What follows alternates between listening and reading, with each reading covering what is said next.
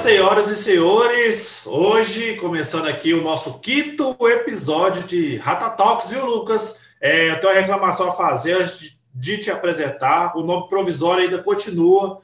Eu acho isso deselegante com, com um colega, entendeu? Ele preza tanto pelo nome, tá lá, assim, nome provisório, você abre aquela coisa e vou fazer uma reclamação formal depois, mas deixa para depois. É, bom dia, boa tarde, boa noite para quem está ouvindo esse novo podcast, quinto episódio. É, só de raiva vou apresentar o Lucas por último. Vou começar apresentando hoje o Júlio. O Júlio se encontra presente nessa gravação aí, Júlio. Bom dia, boa tarde, boa noite. Para a gente que está gravando aqui é bom dia, né, Júlio? Mas, enfim, amigo. É, madrugando no domingo, né? Porque 10 horas, 11 horas é madrugar no domingo. Mas boa Exatamente. noite, boa tarde para quem nos acompanha aí, depende do horário. E, cara, eu tenho dúvida, nosso nome do nosso programa é Nome Provisório ou Ratatalks?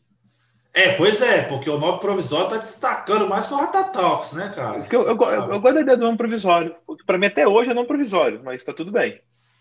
Olha só, cara. É, deixa eu apresentar. Deixa eu apresentar o fã do Leonardo DiCaprio aí. Ô, fã do Leonardo DiCaprio. Bom dia, meu amigo Lucas Rage. Bom dia, meu amiguíssimo lindo do meu coração, Júlio Galvão. Você tá bom, Júlio? Ó, oh, muito amor. Oh, Tudo certo? Oh. Excelente. Tá bom. Preparado aqui para uma discussão calorosa, com muito, muito amor e carinho. Vamos falar de Titanic hoje ou não? Bom dia para esse cara aí que tá aí também, esse, esse intruso chamado Tiago Camarão Oliveira. Ô, Camarão. Vai expor, sim? É, vai falar um negócio com você. É... Ah. é nome provisório, sim, tá? Então tá, Lucas, já que é nome provisório, por favor, então fala das nossas redes aí, então, já que é nome provisório. Arroba Ratatalks no Twitter, arroba Ratatalks no Insta, Ratatalks no YouTube e Ratatalks no Spotify. O nome é tão bom que ninguém escolheu usar. Então a gente tá suave na nave, tranquilito no Egito. É só você acessar, compartilhar e brilhar. A gente tá, quem tá ouvindo a gente no Spotify, camarão, e fica imaginando, uhum. né? Como é que será que esses caras são? Como é que esses caras se parecem?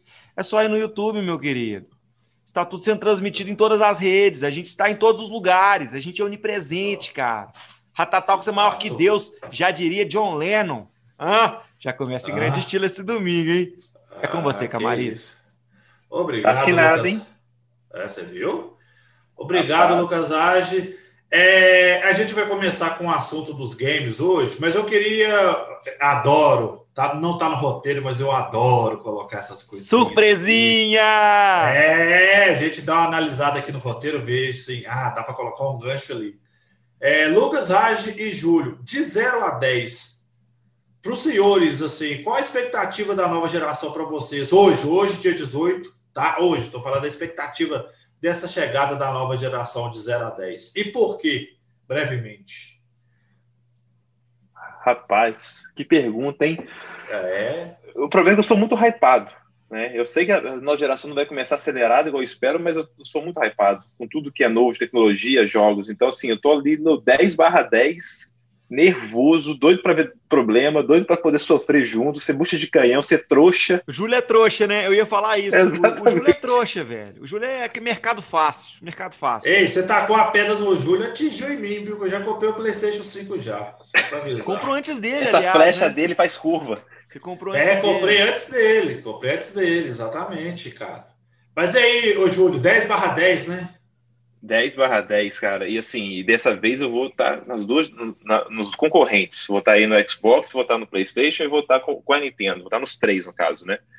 Você tá com o pé de perto aí. Estou só esperando aí essa virada de mês, ver se vai ter alguma promoção, alguma coisinha, mas final do ano não viro sem isso, não. E por que expectativa 10 barra 10? Eu não vejo a hora de, de experimentar realmente é, esses jogos em SSD ver esse quick resume, ver como vai funcionar realmente ter três, quatro, cinco jogos abertos simultâneos. Não estou nem tão interessado em gráfico. Ah, não quero mais, não quero ver gráfico. Gráfico para mim já está suficiente. Já jogo aqui com minha TV, já o PS4 Pro me atende perfeitamente. Acho que deve encarecer muito o desenvolvimento de jogos. O que eu quero ver é o tal do SSD funcionando, como que a galera vai começar a programar desenvolver jogos pensando nisso. Então, estou assim, tô hypado para isso. Oh, boa. E aí, Lucas Raj, você, meu caro? Camarão, eu não tenho conhecimento extenso que vocês têm de, de console, cultura gamer e tal. Eu sou aquele jogador padrão, né, velho? Então, assim, eu não, não, não sei o que é um SSD, por exemplo, não faço nem ideia do que, que, do que vem a ser um teraflop. Eu sou aquele cara que tá, pega o controle e liga o console para jogar, né? Sempre fui uhum. assim. Desde a época do PC, era ruim de configurar gráfico para rodar legal o jogo, para rodar suave.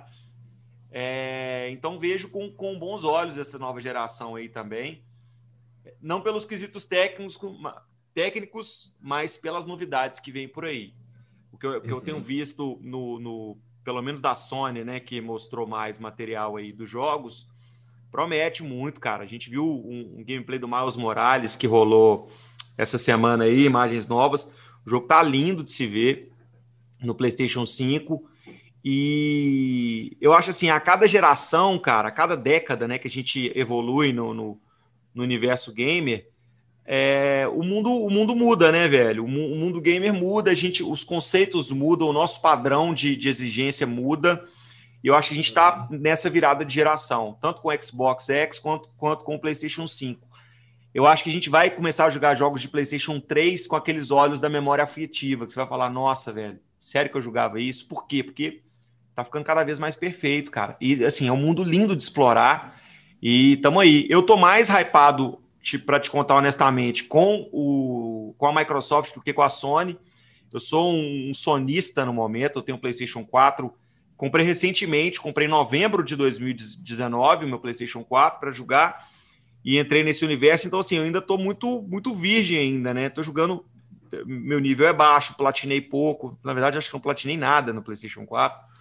Estou aprendendo a jogar ainda. Então, assim, eu acho que eu ainda fico mais um ano com o PlayStation 4 e já embarco no PlayStation, no, na, no Xbox. No, no, meu caso, vou pegar o Series S no ano que vem ou na virada desse ano. Vai depender da esposa, realmente, porque ela está me insistindo para comprar um sofá. Mas. Uma boa disputa essa aí, né? É, sofá versus é, Xbox é, Series S. Mas, cara, é, vejo com bons olhos, viu? É uma briga boa, briga de cachorro grande. São dois consoles que estão bem pareados, apesar do X dar uma bina no PlayStation 5 aí. Alô, polêmica, hein? Mas. Não, vai dar bina mesmo. Vai é... dar bina mesmo, não tem polêmica, não. Mas eu acho que é uma briga de cachorro grande. A gente vai falar de desenvolvedoras comprando desenvolvedoras, Vamos. empresas comprando desenvolvedoras. E assim, cara, briga de cachorro grande no universo gamer, quem tem a ganhar é o usuário. A gente só tem a ganhar. Sim. Porque. Tá, tá bem aí? Peraí. que foi? Ah, os gatinhos ficaram presos na, na... Os gatinhos ficaram presos na cortina aqui na persiana. Isabela está salvando um gatinho nesse momento. Tudo certo aí? Tá bom. Tá tudo certo aqui, gente. Bela. O Júlio tá tudo certo. Tá tudo certo aqui. Voltando à linha de pensamento, aqui é sem edição, viu, gente? Aqui é desse jeito mesmo. É, meu amigo, eu ia falar um negócio aqui que eu não posso, porque o horário não permite, a plataforma também não. Mas, é, cara, vejo com bons olhos o, o, essa, essa nova geração de consoles, viu, Camarão? E de 0 a 10? O que, que você tá. Ah, vamos de 10, cara. Vamos de 10. Não teve 10, nada que né? decepcionou ainda, não. Vamos de 10 de 10. Eu acho que só tem a ganhar, os preços estão melhores. A gente fez um episódio falando sobre isso, mas estava todo mundo esperando 8 mil, 6 mil num console. O PlayStation 5 veio a um preço é, é, menos, né, menos louco aí tirando aquela diferença cretina que a gente já conversou, e o Xbox, o Xbox Series S, principalmente, com um preço super atrativo para o mercado brasileiro, o que vai democratizar a cultura gamer ainda mais. Isso é muito Boa. legal, cara. Então, assim, é um Isso 2021 é que promete muito. E, e... e como usuários, né, eles entram muito com serviços, né? Vai ser o diferencial, né? É o que a gente vai ver nessa, nessa, nessa nova geração, serviços agregados nas, nas plataformas, né?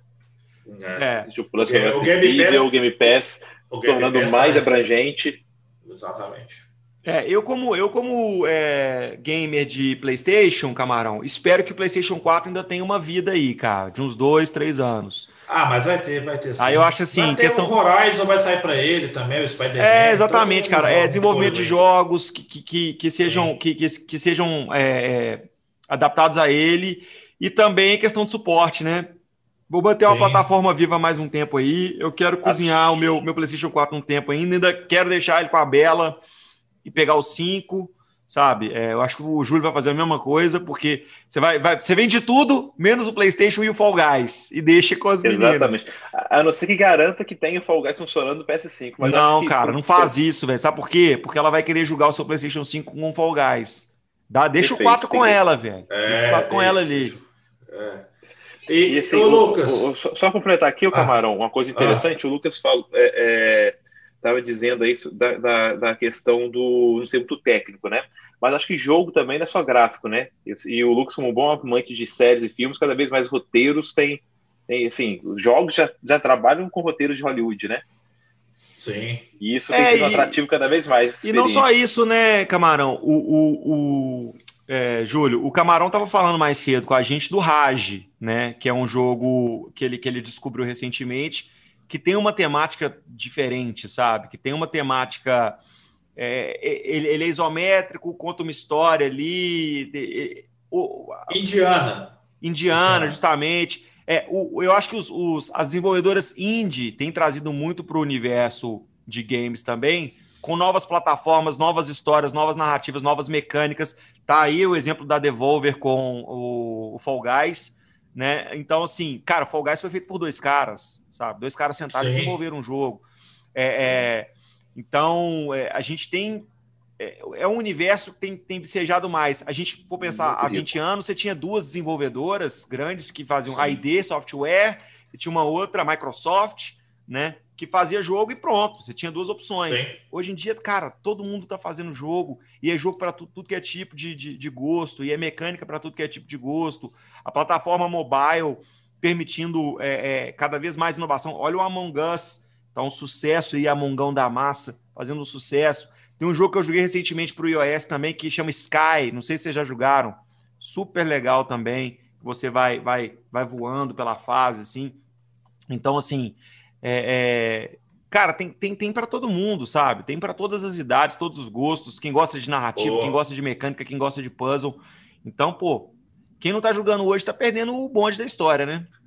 É, exatamente, Lucas. E até a parte técnica, para finalizar, para a gente para o nosso primeiro tema, vou te explicar bem rapidinho a diferença entre HD e SSD. HD, a velocidade do HD é quando seu amigo pede um favor para você. Você vai, ah, velho, marca aí que eu vou lá e vou fazer. Você dá uma enroladinha, mas vai lá e faz. O SSD, quando sua esposa está nervosa, fala: Lucas, o gato agarrou na cortina, pega ele lá agora. Aí você já levanta de imediato e tira o gato, entendeu? Essa diferença de velocidade é, de HD e SSD. O SSD é, significa Solid State Drive, né? Exatamente. Que é diferente do hard drive, né? Isso, você entendeu que é aquela, a velocidade? Que é aquela. Não, entendi total. Você, você, você foi didatiquíssimo. Mas é porque o HD tinha aquela questão da agulha, né? Ele é um esquema Isso, mais mecânico. Não, mais mecânico, ele, né? ele é camadas e camadas de disco. Então, a, a de leitura dele, realmente a agulha dele chegar onde está aquela informação. É. Então, quanto maior, porque realmente quanto maior o HD, mais fácil ele tem. São camadas de disco. Então, quando o software pede informação para o HD, ele tem que saber na trilha do disco onde está a informação. Então, por é. isso que ele tem até rotação, ele está girando o tempo todo. Então, você liga um computador e ele faz aquele barulho de giro, é nada mais que uma agulha realmente lendo um, um disco de vinil. Ou uns, basicamente isso. E então, é realmente muito SSD, sensível. E a vida do SSD é muito maior que do HD, porque, né, por, por questões tecnológicas, é, de repente você vira o computador ali, a agulha que o Júlio falou, de repente quebra ali, uhum. ela, ele não consegue fazer a leitura mais, aí uhum. poucos casos se recuperam. Ele é mais HD, mecânico, mas... né, o, é, o, é, o, o camarão. É. É, exatamente, Lucas, mas você entendeu o que eu quis dizer com a relação da velocidade do amigo e da esposa. É sim, sim. Isso, Nossa, você foi. Você, agora eu não tenho mais dúvida, não. Depois, na, no na próximo episódio, você me explica o que é um teraflop. Mas vamos okay, deixar para o próximo episódio. Vá. Aqui, ainda antes de você pular de, de, de tema, eu, eu o, o, Pereira, o nosso grande Pereira, é, é, mandou para mim um, um, uma matéria falando do, das especificações do Xbox Series S e uhum. dando uma batida, dando uma porradia do Series S, porque fala assim, apesar do preço convidativo, ele não, não é uma evolução muito grande em relação à geração anterior de console. Isso procede? Como é, como é que é? Tá valendo a pena ou ele é justamente ele, ou ele é tal qual o Series X, só que digital? Poxa, vamos lá, Lucas. Eu vou te ser muito sincero, cara. Eu vou te ser muito sincero. O Júlio pode até dar a opinião dele, tá? Depois em relação a isso. Primeiro, velho, para entrar na nova geração, de verdade, na minha opinião, tá? Eu vou investir um pouco em hardware. Eu vou no X pelo seguinte, porque eu quero jogar na melhor definição, é, o console que vai me entregar a melhor imagem, vai me entregar o, o que realmente é da, da nova geração. O Xbox, o S, é uma forma que a Microsoft encontrou de poder colocar praticamente alguns jogos rodando ali para dar um, um, calor a mais, vamos, vamos, dar um gás a mais. Porém, sabemos que com a evolução dos jogos, o, o Series S vai ser mais datado. O Series S, na verdade, é mais aquele aparelho ali para você adquirir o serviço da Microsoft, entendeu, Lucas? É, vai existir as diferenças, sim. Tá? Você vai pegar um Cyberpunk rodando no Series S e no Series X, a, a diferença vai aparecer. O, o, o, Series X vai te entregar uma, uma, uma, imagem melhor, uma velocidade. A velocidade, assim, nem tanto pelo SSD. Mas a questão da definição da imagem, cara, eu acho assim, que nova geração para a Microsoft mesmo vai fazer sentido no X. Mas, Camarão, eu acho... o, o Series S, ele é um Xbox 360 turbinado? Não, não, não faz isso não, não faz isso não, não gente. Não, não. Não. não, gente, eu tô, tô te falando, eu tô, eu tô, eu tô comentando de leigo. Por exemplo, é, eu vi as especificações do X pro S, é, o número de, sei lá, GPU, eu, eu acho que é isso, sei lá, um tem 40, o outro tem 12. É, eu não sei Lu, se é isso. A pergunta era muito pertinente, porque até então, é, é a maior, acho que uma dúvida que deve existir na compra é até quando o, o Series S vai realmente entregar o que a nova geração tem a oferecer, né? No é. geração pode ser que ele dure um ano, dois anos, até quando ele vai. Mas, mas, mas, já... mas aí é, eu volto naquela. É uma coisa que você muito bem falou aí, é, é, Júlio. É, cara, eu particularmente não vejo gráfico. O gráfico, para mim, não é a prioridade, entendeu? Por exemplo, igual o Camarão falou, vai ser diferente você jogar o Cyberpunk no Series X e você jogar o Cyberpunk no Series S. Cara, se eu tô jogando Cyberpunk, tá ótimo, tá suave. Então esse console, essa versão é para você, Lucas. Exato, é o tipo é de que público que a Microsoft é, quer já, atingir. Pois você. é, eu já tenho isso em mente. Tipo assim, lógico que eu vou querer jogar um jogo lindo. Igual eu fui na casa do Júlio recentemente, ele tem um PlayStation Pro e eu vi o, o Avengers. E eu olhei o jogo e falei, nossa, velho, é outro jogo. O jogo é muito mais bonito. Só que, tipo assim, eu não tenho essa televisão, eu não tô jogando lado a lado com o Júlio. Então eu voltei para casa, joguei meu Avengers, cara, tô felizão ali e tal. Sabe? Você não tem a base de comparação. Obviamente, se eu jogar na mesma televisão do lado dele, eu vou ficar, ah, pô, sacanagem, tô jogando algo menor. Mas se eu não tenho isso, é, é, não me incomoda. Desde que eu jogue, o que me incomoda é você ficar de fora do trem. Entendeu? Tipo assim, ah, saiu o uhum. Witcher 4. Aí, ah, não, você não vai ter o Witcher 4. Pô, mas eu quero jogar com o Geralt, eu quero ver a nova história, eu quero. Entendeu? Então, assim, é, se, se a Microsoft não te deixar na mão com relação aos títulos, tipo assim, velho, é, vai ser capadinho, mas é o mesmo mas jogo. Vai rodar. Mas é o mesmo jogo. Pô, é legal demais, cara. Eu tô satisfeitão. Pode dar um outro exemplo, até para te ajudar mais, Lucas? Vamos, vamos, imaginar de uma forma assim, até o Júlio também pode até enriquecer mais essa, esse exemplo. Imagina um PC com uma é, GTX 1060 e o outro PC com a RTX 2080. Você vai jogar o mesmo jogo no PC ali, mesmo jogo, mas as configurações vão ser menores ali, porque a placa vai aguentar rodar até um determinado espaço. Ela vai te entregar a imagem em um determinado espaço. Você usou tão bem o exemplo do PlayStation 4 Pro. Igual, por exemplo, o poder da GPU do, do Xbox Series X é 12.15 teraflops com a memória RAM de 16 GB GDDR6 e ele te entrega uma resolução de 4K 60 até chegando a 120 frames, beleza? Um armazenamento de 1 tera.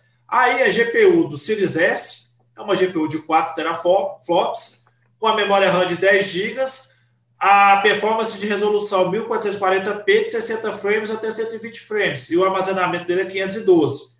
Você entendeu o que, que, que acontece? Você vai conseguir jogar o mesmo Sim. jogo como se fosse um PC. Sim. O Júlio tem um PC turbinado e eu tenho um PC mais mais de entrada, mais ok, eu vou jogar o mesmo jogo, porém com diferenças assim. Mas eu creio que a Microsoft está pensando nesse perfil. Eu não vou falar. O meu perfil hoje é querer jogar com a imagem melhor. O seu perfil hoje é querer jogar. É. Não importa como, você não tem apego com mídia, você quer jogar, quer estar atualizado ali, você consegue ter. Esse público que a Microsoft vai é. ter. É o público que vai comprar. Camarão, olha que, olha que interessante, que uma coisa que a Microsoft tentou é, balizar né, por baixo é a, os quadros, o segundo, né? Então, assim, uhum. uma coisa que é entregar a mesma experiência, importando em qual console você esteja, na questão de conseguir entregar a resolução, rodando a 60 ou 120 né, uhum. quadros por segundo, que é para garantir esse, essa melhor fluidez na, na, na, imagem. Ou seja, o que ela fez então com a placa de vídeo, onde você compara o CDS com o X, né, quando você compara é onde tem o maior corte, porque quando você compara o processador, o processador é o mesmo, tá? Com um pequeno corte só no, no, no ali nos hertz, né? E já na é, GPU, é 3.6, um é 3.6, perdão, Ju, só para ficar legal. O Series S é 3.6 e o Series X 3.8. Todos dois Isso. com oito núcleos. Mas o mesmo processador, mesma quantidade de núcleo, tá? A arquitetura é a mesma. E tem até que entender, o Lucas, te ajudando um pouco aí nessa dúvida, é que se eu comparo esse console com a geração passada, a arquitetura ela diz muito, como a velocidade de, de, de acesso à memória, que a memória agora é um GDR6. O, o SSD também ele vai performar é, de uma maneira absurda, não só é, é, carregamento de jogos, mas como funciona. Ele é customizado, né, Júlio? É customizado. Exatamente. E o, a GPU, que seria o principal corte, o corte dela é só para poder não entregar em 4K ou 8K a resolução. Isso. É o que segundo Isso. a Microsoft fez. Então, o corte aí em quantidade de núcleos na GPU é para poder rodar esses 120 quadros por segundo em 1440. Isso é para quem tem monitor. Esse é muito, eu acredito, é muito focado no público que não tem uma TV 4K ou está acostumado a jogar em monitor. É aquele cara que não quer investir em, em atualizar um PC Gamer, porque teve uma, uma matéria que eu estava lendo de um site internacional, esqueci o nome dele, e, e, e um da própria Tecmundo, tá? Vou citar ela aqui, que fez uma, que montaram um computador para tentar ser compatível com o que tem o, de, de, o Series hoje, tá? Não tem nada ainda, uma tecnologia muito parecida, mas o mais próximo que chegar hoje é um computador de 6 mil reais. É, exatamente. Tá? Um computador de 6 mil reais. Onde você tem hoje um console por 3 mil no Brasil. Isso. Isso. É, ah. assim, é, a gente pode poder parar para pensar assim, Júlio, tal. O cara vai. É, ah, velho, eu não tenho mídia. Igual eu falo, é perfil, velho. Eu não vou te falar é. qual é o melhor, qual é o pior, não. O meu perfil hoje, eu gosto de mídia. É, eu mas... quero ter um console para as mídias. É, mas assim, Xbox, é, é, eu entendi. Tipo, eu já, eu já sou do outro lado. Eu, eu não quero mais ter mídia, eu não gosto de levantar para ter que trocar jogo. Eu quero, eu quero digital. Dois. O gráfico não é, não é, não é essencial para mim é, eu gosto, gosto, mas não é o essencial.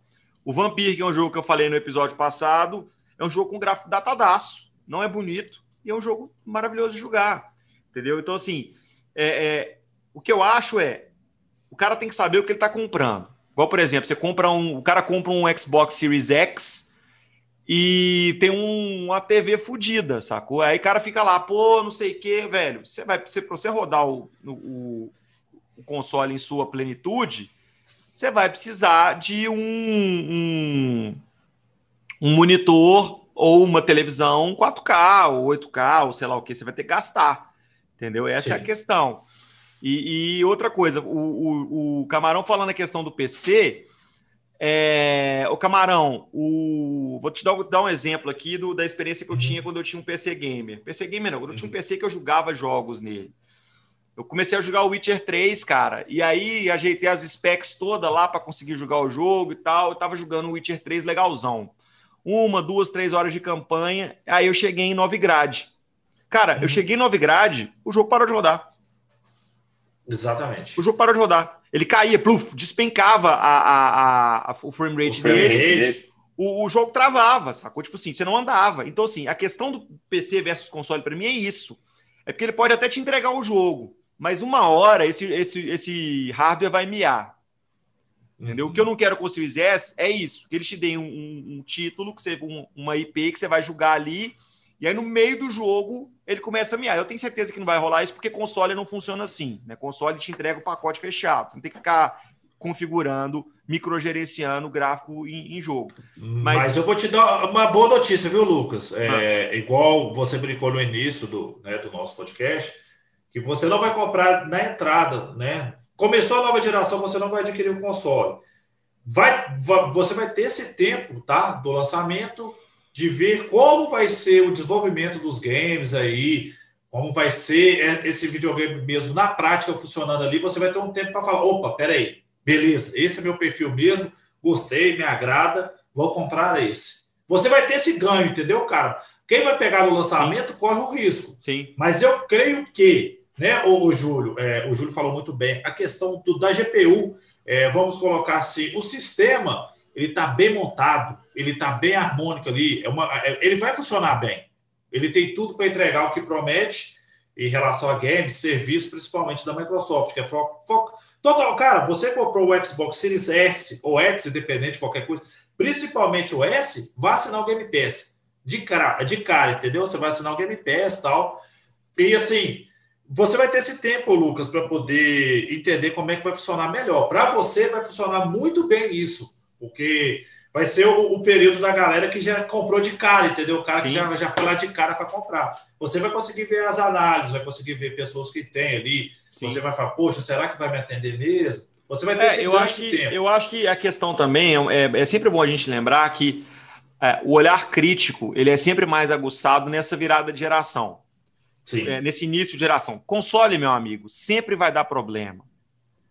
Saiu da fábrica, não vai sair todo 100%. Vai ter console não. que vai esquentar. Isso para sempre, velho. Vai ter solda que vai derreter. Só que no primeiro momento, o mercado tá de olho. Tipo assim, ah, é, é, Xbox, não sei o que, esquenta igual uma lareira. Beleza, mano. Mas assim. Mas foi desmentido. Eu sei que é exemplo, né? Mas foi desmentido. É, eu sei, questão. mas assim, é. É, agora a questão é: qual que esquenta mais? Qual que é, esquenta menos? Nossa.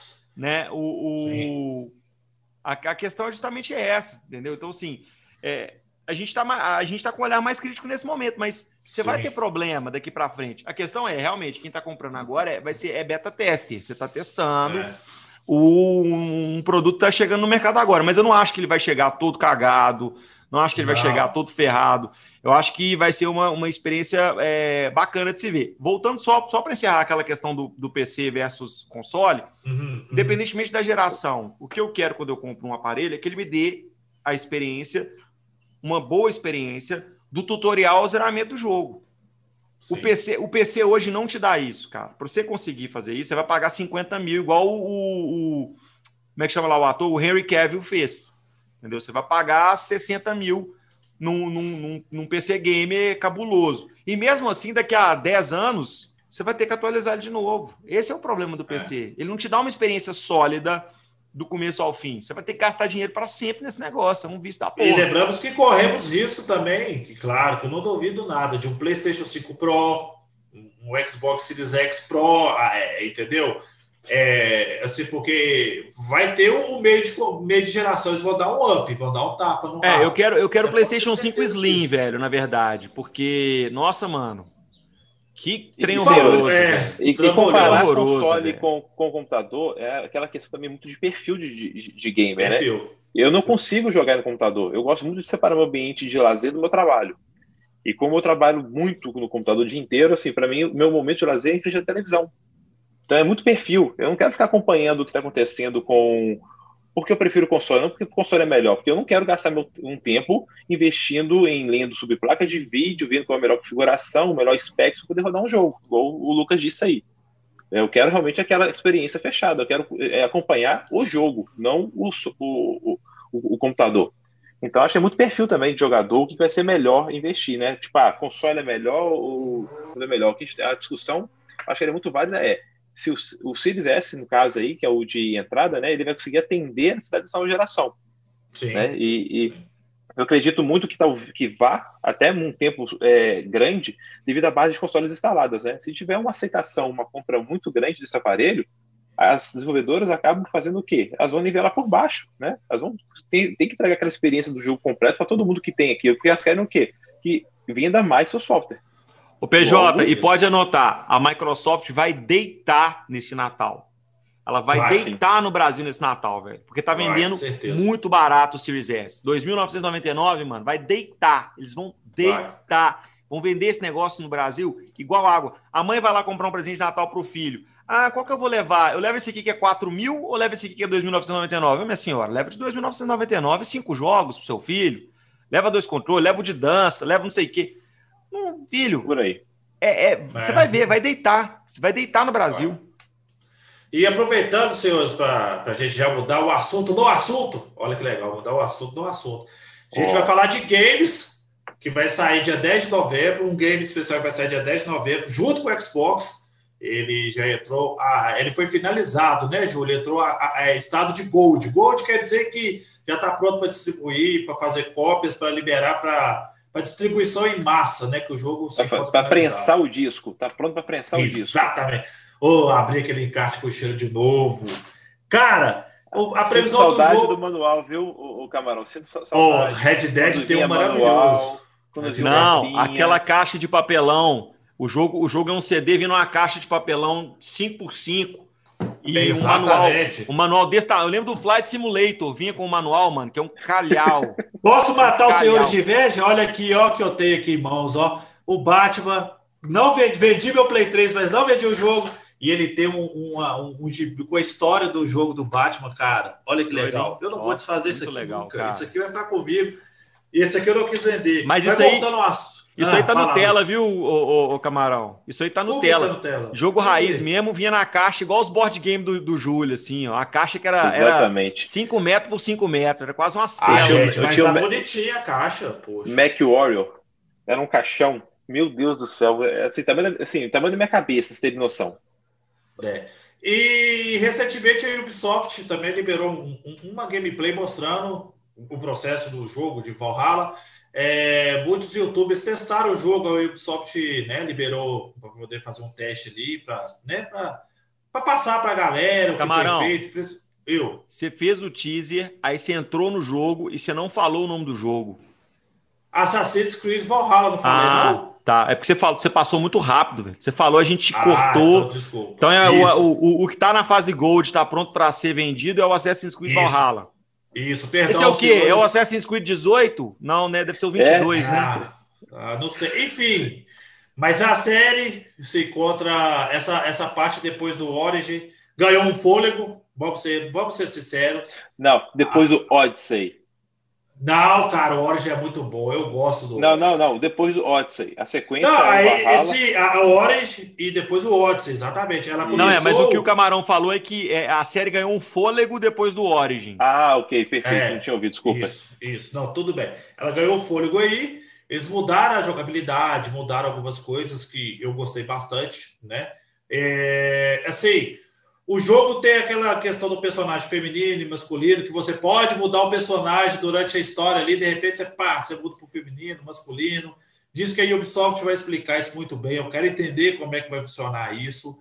E a data de lançamento do jogo está previsto para o dia 10 de novembro, é, com algumas novidades. Ele vai chegar cross, tá? A partir do momento que você adquirir tanto para PlayStation 4 e Xbox, você, com o console da nova geração, você vai conseguir mudar para jogar uma versão com a, com a imagem melhor. Tá no radar sim, mas eu não quero pegar no lançamento, porque eu vou focar em Cyberpunk e, e Demon, Demon Souls nesse início. Por enquanto, Assassinos vai ficar guardado. E eu queria saber de vocês, senhores, qual foi o último Assassinos que vocês jogaram aí? É, o que você pode falar o último e qual mais você gostou também, que eu acho legal também colocar isso. Vai lá, pode ficar à vontade. Só dar informação pro Lucas: 23 jogos da série. Cara, o Assassin's Creed, ele é, é igual o, o, a franquia Jogos Mortais. Você tem um é, jogo aí... a cada três meses. Você tem um jogo dessa porra. O último Assassin's Creed que eu joguei, velho, foi, na verdade, faz um tempo já, viu? O Black Flag, cara. Foi o último jogo que eu, que eu investi, de fato, assim, meu tempo para jogar. E já tinha me, me, me surpreendido pela mecânica foi o jogo em que eles abraçaram de fato as batalhas navais, aquele esquema de, de, né, de controlar o seu, o seu naviozinho e tal. Já, isso já tinha no, no do Conor, né? Que eu nem sei qual que é, se é o 4, qual que é o, o do Conor, mas o Black Flag já vem, já, já aprofunda mais nesse esquema do barquinho e tal. O, o do Conor é o 3, tá? Pra te é ajudar, para lembrar. Isso, é. do americano, né? Do nativo. É, da Revolução Americana, né? Isso. É, e aí eu joguei o Black Flag, investi e tal, bacana demais. O Odyssey, eu cheguei a julgar. O Odyssey é o da Grécia, não é? Oh, são tantos Isso, o Odyssey é da Grécia. Da Grécia. É, eu cheguei Grécia. a julgar naquele fim de semana gratuito da, da, da, da PlayStation, mas. Não, Foi aí que eu comprei ele. É, eu não curti, cara. Não curti. Eu, eu acho... Você jogou, você jogou ele certo, escolhendo a mulher? Ou você jogou com o homem? Tem duas formas de jogar o Assassin's Creed Odyssey: o certo e o errado. O certo e o errado. Eu joguei errado, velho. Joguei com um homem. Errado. Eu, joguei, eu joguei tão pouco, cara. Eu joguei caçando eu joguei tão pouco. Eu, eu acho que, é, é, não sei, eu acho que é uma, uma mecânica, é um, uma temática. É... Eu acho que o Assassin's Creed saiu tanto, são tantos jogos, que eu não vi essa inovação toda que o Camarão tem falado. Então, eu, eu peguei para jogar, joguei meia hora, falei, ah, é mais do mesmo. Não é inovação, é mudança da jogabilidade. É, não, mas assim, eu digo assim, a temática do jogo. É, o, o, o, como, é que eu, como é que eu coloco isso? É tipo assim, a montagem do jogo, da história, do. para mim, ele é muito repetitivo. Entendeu? Então, assim, eu comecei a jogar o Odyssey, joguei meia hora, falei assim, nossa, mais um jogo assim, desse jeito, e aí eu, eu, eu não animei, eu não investi, confesso que eu não investi no uhum. Odyssey. Eu acho que ele é muito, o Assassin's Creed é muito repetitivo nesse sentido. Não, não cheguei a fundo para testar mecânica, Camarão, não vi o que mudou. Vou querer o Valhalla, porque eu gosto da mitologia viking, da mitologia nórdica. Vou comprar para o 4. Deve ser até o meu próximo, a minha próxima aquisição no console.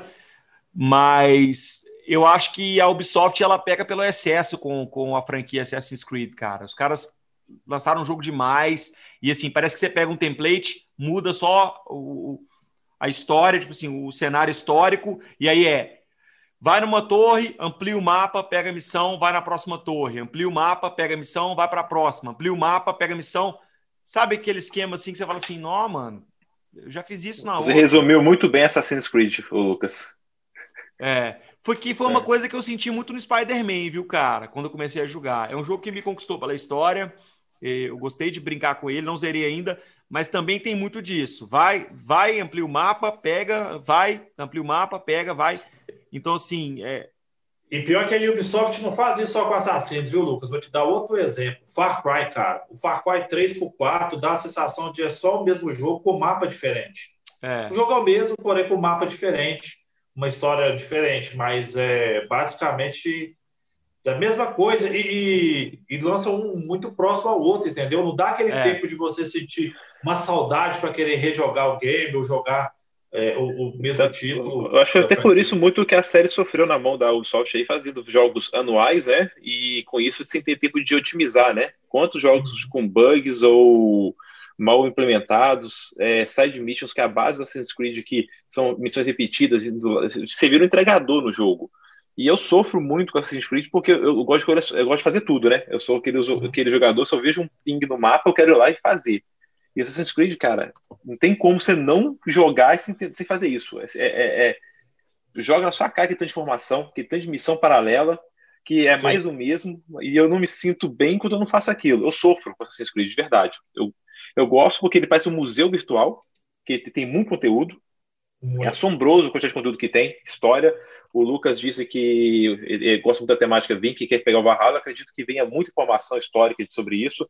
Eles usam muito fundamento né, histórico, trazem historiadores, é, peças reais e tudo mais. Você consegue viver o ambiente, né, Júlio? Ele, ele consegue Isso é fantástico. De dar uma sensação de estar ali naquele momento ali, é, daquele é um museu vivo. fatos, né? Exatamente. Igual, é, exemplo, o, legal, o legal da franquia, o legal da, da, da, da Ubisoft desde o primeiro, que por sinal é, é, é primoroso, revolucionou o mundo gamer e tal, é que ela, o, a Ubisoft tem um time de historiadores para fazer o jogo. Sim. Entendeu? Então, assim, a acuidade histórica dos Assassin's Creed é muito legal. O Assassin's Creed 3, que é o da Revolução Americana, é muito legal, cara. É muito uhum. legal você conversar com o George Washington, você, sabe? É, é, aquelas personalidades. Então, assim, é um jogo. Pô, os caras usaram o Assassin's Creed para reconstruir ou para trabalhar na reforma da Catedral de Notre Dame. Isso foi então, sensacional. Esse é o nível de detalhe. Então, é, ele, eles são muito detalhistas. Isso é muito legal. Para quem gosta de história, isso é muito legal. Então, assim, é legal você ter um Assassin's Creed que você quer, por exemplo, ver as pirâmides do Egito ou não sei o quê, você dá um rolé, vê ali, pá, pum. Assim, mas para você investir seu tempo, zerar o jogo e tal, naquela mecânica, naquele grind eterno, é um jogo legal? É. É um jogo que você vai comprar de ano em ano, estilo FIFA, que é o mesmo exemplo que eu tenho para FIFA, para PES. É o mesmo jogo, cara. É o mesmo jogo que você está comprando todo ano. Para que isso? Quem, quem aguenta e, isso? E, e, vou até enriquecer isso, tá, Lucas? O, a questão do, do, do tempo de, de lançamento de um para o outro. O Assassin's Creed Origins foi lançado em 2017. O Odyssey foi lançado em 2018 e o Valhalla está sendo lançado nesse ano 2020.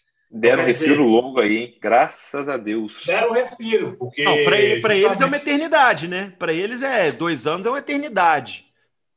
Mas deram um respiro, cara. Mas tem esse, é, essa questão de trabalhar melhor o game, colocar coisas novas. Eu vi lá que você pode é, coletar recursos para aprimorar seu acampamento, montar ali uma, uma equipe maior, ter mais coisas ali. Trazer coisas novas, não só sides, por colocar side, ah, tipo assim, é um jogo de side que não tem nada a ver, beleza, aí aumenta o tamanho do jogo. Ah, você vai precisar de 70 horas para finalizar o Assassin's, papapá, por causa das sides e tal. Mas fica repetitivo. O Odyssey tem uma coisa que, eu, que assim, me incomoda muito, além de ser repetitivo aquela questão do mapa, você pega o navio, vai, vai, vai, vai, até chegar no lugar. Você chegou no lugar, praticamente você caça alguém que matou alguém que para trazer, para tal, tal, tal, para ali. Fica repetitivo, sabe, o, o, o Júlio e Lucas? Fica bem repetitivo e é cansativo, porque o mapa do jogo é enorme, é enorme, é, o mapa do jogo gigante. Camarão, gigante. É, é, aí que a gente entra na, na, na, na na, na no, no, paradoxo, no, no desafio do, do, mapa de jogo de mundo aberto. Porque não adianta nada o mapa do, do jogo ser gigantesco e você não tem nada para fazer nele, sabe? É uma coisa que o, a, a, Rockstar fez muito bem com Red Dead Redemption. É um mapa gigante, mas você tem coisa para fazer no mapa inteiro. Você tá correndo ali, vê um coelhinho, aí você vai atrás do coelho e tal. Então, é vivo, nada... né? É, existem Vivo. jogos. Orgânico. Pô, deixa eu, eu vou, eu vou dar um exemplo de um jogo que me, me cativou e depois me desanimou: Borderlands. O Borderlands é um jogo que tem um mapa gigante, não tem nada no mapa. Vazio. Não tem nada, um mapa gigante, um deserto gigantesco. Estou falando um, tá? Que foi o que eu joguei. Vazio, cara, vazio, mapa gigante, vazio. Outro jogo que tem muito disso, o próprio Fallout. A franquia Fallout é, é muito assim. É um mapa gigante que tem muita pouca coisa para você fazer, um bunker aqui, um acolá. E é você andando, velho. É você andando, você fica andando no jogo. Sabe? Se é, você vai criar um universo. Dead, cara. E aí não tem bicho, não tem natureza, não, não tem, tem, nada. Então, se você vai criar um jogo, e aí eu tô falando do single player, obviamente. Se você vai criar um jogo em que ele é mundo aberto, faça como fez a, a Rockstar com o, Sim, o Red, Red Dead. Dead. Faça como fez a. Eu não sei qual é a desenvolvedora do Horizon, que fez com o Horizon. É a. Nossa, velho. A Guerrilla Games. Guerrilla. Isso. Faz com, Guerrilla como fez a Guerrilla com, com o Horizon. O Horizon é um jogo, ele me cativou mais do que o Red Dead na questão de mapa, porque, cara, é muito legal você ter as zonas com os, os, os animais diferentes, com os robôs diferentes, cada um tem uma técnica de você caçar e tal.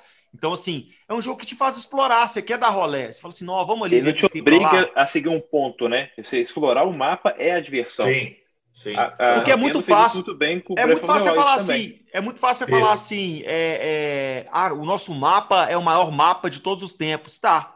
Mas eu vou fazer o que nesse mapa? Porque se for assim, eu prefiro um jogo linear, tal qual o, o The Last of Us. Pô, velho, me, me, dá um caminho aí, me conta uma história. Eu tô feliz assim, não um jogo. Pode fazer um pega, semi-aberto, pode fazer um semi-aberto igual o God. O God, o último God, o God que saiu em 2018. Faça semi-aberto igual o God. Gente, cara. não, mas eu acho que a ideia da Assassin's Creed não funcionaria assim. Ele precisa realmente desse mapa, mas ah, não, eu acho que por mais conteúdo e, e, e, por coisas que você interage de uma maneira não tão obrigatória. Sim. Pega o Witcher 3, pega a qualidade das side missions quantidade de personagens diferentes que estão ali. Assim, Novigrad, que foi a cidade que o Lucas citou mais cedo, é, você não precisa nem estar tá ali. Ela que é o personagem do jogo. Você não precisa do, do, do, bruxeiro ali para poder fazer acontecer as coisas. A cidade está viva. É fantástico ver aquilo acontecendo. E sabe o que me incomoda. Júlio, mais? Sabe o que me incomoda mais no Assassin's Creed? De verdade, o que me incomoda, me irrita. A inteligência artificial dos inimigos, cara. Isso me incomoda muito. Isso a Yubi podia trabalhar melhor ali a, a percepção é, dos inimigos, né? Pegar uma aula com o Kojima, o Kojima está disposto ali, né? Mostrar para eles como é que funciona, porque faz tão bem. E também variedades de inimigos, cara. Você olha assim, você tá ah, velho, enfrentei esse cara com essa saia aqui. O, o camarão, a Ubisoft tem que, para mim, ela tem que reconquistar. Ela gastou muito. Eu não consigo jogar dois Assassin's Creed em sequência. Eu, eu comecei o, o, o Origins e não. Eu tenho o Odyssey que eu comprei de barato mas eu tô assim, eu tenho que dar um intervalo para jogar ele. Eu não dou conta de pegar um outro jogo gigante na mesma, na, com a mesma base de exploração uhum. e, e, e, ficar navegando aquele mapa de eterno que demora aí 60 horas para terminar um jogo. Por isso, que eu te falo, é, eu, por isso que eu te falo que eu, eu vou focar é cansativo, no maratona. Eu vou focar no Cyberpunk, porque o Cyberpunk promete entregar algo revolucionário. Então, se for para destinar o, o jogo dinheiro... meu aqui foi o Origins, tá? Que eu joguei. O que eu mais gostei foi o 2, tá? Realmente aquela história de Adão e Eva ali, realmente eu gostei daquilo. É, o, o, o 2 tem seu charme, viu? A Ubisoft, a Ubisoft para dar o, o, o, Assassin's Creed para o Júlio, tem que dar o jogo e um vinho porque tem que é, conquistar ele, uma caixa de bombons pagar um formato com coração. Não, eu, se fosse o Ubisoft, mandava um carro de mensagem lá na casa dele, soltando foguete, aquela coisa mais brega que tem. Senhora Ubisoft, senhora Ubisoft, por favor, tá? Melhor isso aí, nos conquiste aqui, Me tá? conquiste. Ô, ô, ô Júlio, favor, é, namorar, tava, eu, eu, cortei seu, sua linha de raciocínio mais cedo, você estava falando da Nintendo, eu fiquei curioso. Você falou de um exemplo bom de mundo aberto. O Zelda. O Zelda, o último Zelda, ele, assim, ele tem muito poucos pings no mapa, que é as bafo, missões bafo que, selvagem? que marcam. Isso, o, bafo, o bafo selvagem, aquele bafo catinguento, aquele alho. Porque o, o jogo, acho que a, a, a explorar o mapa do Zelda está muito mais em como ele foi construído, de forma vertical. Sim. Então você tem curiosidade de, se, subir em topos, escalar montanha escalar. Ele te leva a isso. Você olha um trem lá no fundo e fala assim: o que, que tem ali? Você quer interagir com o mapa porque você quer descobrir o que tem, não porque o mapa te manda descobrir as coisas, ele te, ele te leva a isso. E assim, e você para para pensar que cada detalhe foi construído pensando que se o jogador chegar aqui, eu vou dar para ele tal recompensa. Se é, o jogador explorar acho... essa área aqui, eu vou dar para ele tal recompensa. Então, é desafiador, é, né, Júlio? O level design do, do, do mapa foi todo pensado como se fossem pequenas plataformas isoladas, pequeno, pequenos cenários de um, de um Mario muito bem feito, digamos assim. Ele é não te obriga a, a, frequentar o mapa igual o, o próprio Assassin's Creed te obriga. Ah, vem aqui conversar com o NPC, vai entregar uma encomenda lá na casa. Palavrão, desculpa. Faz parte. Mas aqui, é, até mesmo falando dessa questão, para a gente finalizar, é, quem vai. Eu não vou pegar no lançamento o Assassinos, eu vou esperar. O último que eu joguei foi o, o, o Odyssey mesmo, que eu mais gostei. Eu gostei do Black Flag, achei assim, espetacular também, aquela questão. Eu sei, que é da época eu acho que, que, que, me conquistou pela história do jogo também, como eles mostravam a narrativa do jogo ali, como eles conseguiram como trazer aquela história toda pro game, cara. Isso me cativou Piratas. muito. É, exatamente, Piratas. Eu parei e pensei, falei, cara, como é que os caras conseguiram colocar isso tão, tão legal? Assim, eu consegui jogar de boa, sem ter problema algum. É, eu joguei, foi de IU ainda por cima. Joguei de IU eu lembro até hoje. É, eu gostei do jogo, é, e, e, assim, eu vou esperar um pouco para dar aquela, aquela saudade, né, Júlio? Para tipo, a gente ter aquela Tem que dar saudade, tem, tem que dar saudade, é um jogo que é amoroso. É. E eu quero mudar um pouco agora, um pouco não, bastante, viu, senhores, também, para a gente continuar falando é, dessa. Ô, Camaral, vou te interromper ah. e, e, e cutucar o Lucas aqui. Temática que também já está assim, né? Super lotando, hein, Lucas? Por quê? Ué, God of War temática viking. É, ah. Tem saído muito, né? Quando não é zumbi, agora é viking, que tá em alta, né? São dois temas que estão em alta mas aí eu agora. acho que não, cara. Eu acho que tem você tem um, universo bom para explorar ainda. Eu acho que tem o God of War e teve o Skyrim há, há, muito tempo, assim, com temática nórdica. Eu não vejo mais jogo assim com temática viking, não. Eu acho que dá para ser melhor usada. Eu acho que God of War dá uma pincelada muito de leve, cara, na temática também. É um jogo que tem a sua a, a, sua característica própria ali de narrativa. Foi uma introdução, né, Lucas? Foi uma introdução. É, não, é, é assim, ele, ele, ele, ele não abraça de, de todo, assim, eu esperava até mais da, da temática nórdica no, no, no, God of War, mas ele tem umas coisas legais, muito legais, é um jogo muito legal. O, o legal do, do Assassin's Creed Valhalla, que me encanta, é porque ele traz isso para um mundo aberto, que o Skyrim já tinha também, mas o Skyrim também é um mundo muito aberto, muito vazio, mas é muito legal você você tem aquelas vilas, você tem aquelas tabernas que, que são um navio invertido, né? Um casco de navio, aquele visual, aquelas mesas grandes, canecões, pernis e tal.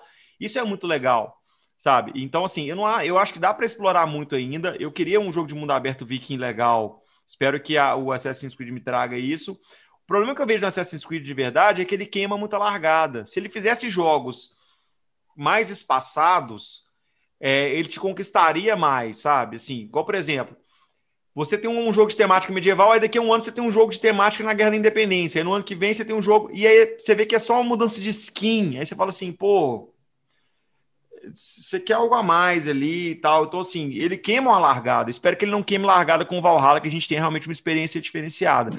Mas eu não acho que a temática viking tá queimada, não, cara. Eu acho que dá, dá para explorar muito ainda. Boa, boa, boa. É, enfim, Vamos aguardar aí, dia 10 de novembro, viu, senhores? Chegando aí para Xbox One. Tá na porta já. Já vou comprar o Xbox meu já. One, PlayStation 4, PC, PlayStation 5, novos Xbox, que ou Microsoft que ajudou a gente pra caramba colocando esses nomes Series X e Series S. Parabéns, obrigado, viu? Mas Vamos combinar de... de... falar série X, série S aqui para nós? É. é. a nova série da Microsoft? Não, não dá para falar série. É, série X e série S, cara. Eu acho que série X e série é. S não tem, não, tem, não tem coré. Não tem erro, é. Ô, gente, eu quero aproveitar, é, eu vou entrar num, num, jogo polêmico, principalmente para Lucas Reis e Júlio. Vou explicar por quê. Você que está ouvindo o nosso podcast aqui, o Rata Talks, é, lembrando nossas redes sociais lá no Twitter, arroba Rata Talks, Instagram, Rata Talks, e YouTube, Rata Talks também. Tudo Rata Talks. É, vou entrar no jogo polêmico, porque Fall Guys, a esposa de Lucas Reis e Júlio, domina o videogame e, tipo, se tem uma pessoa que se encontra jogando videogame na casa de Lucas Reis e Júlio, se chama-se Bela e Fernanda, porque ali é Fall Guys na veia e não tem conversa.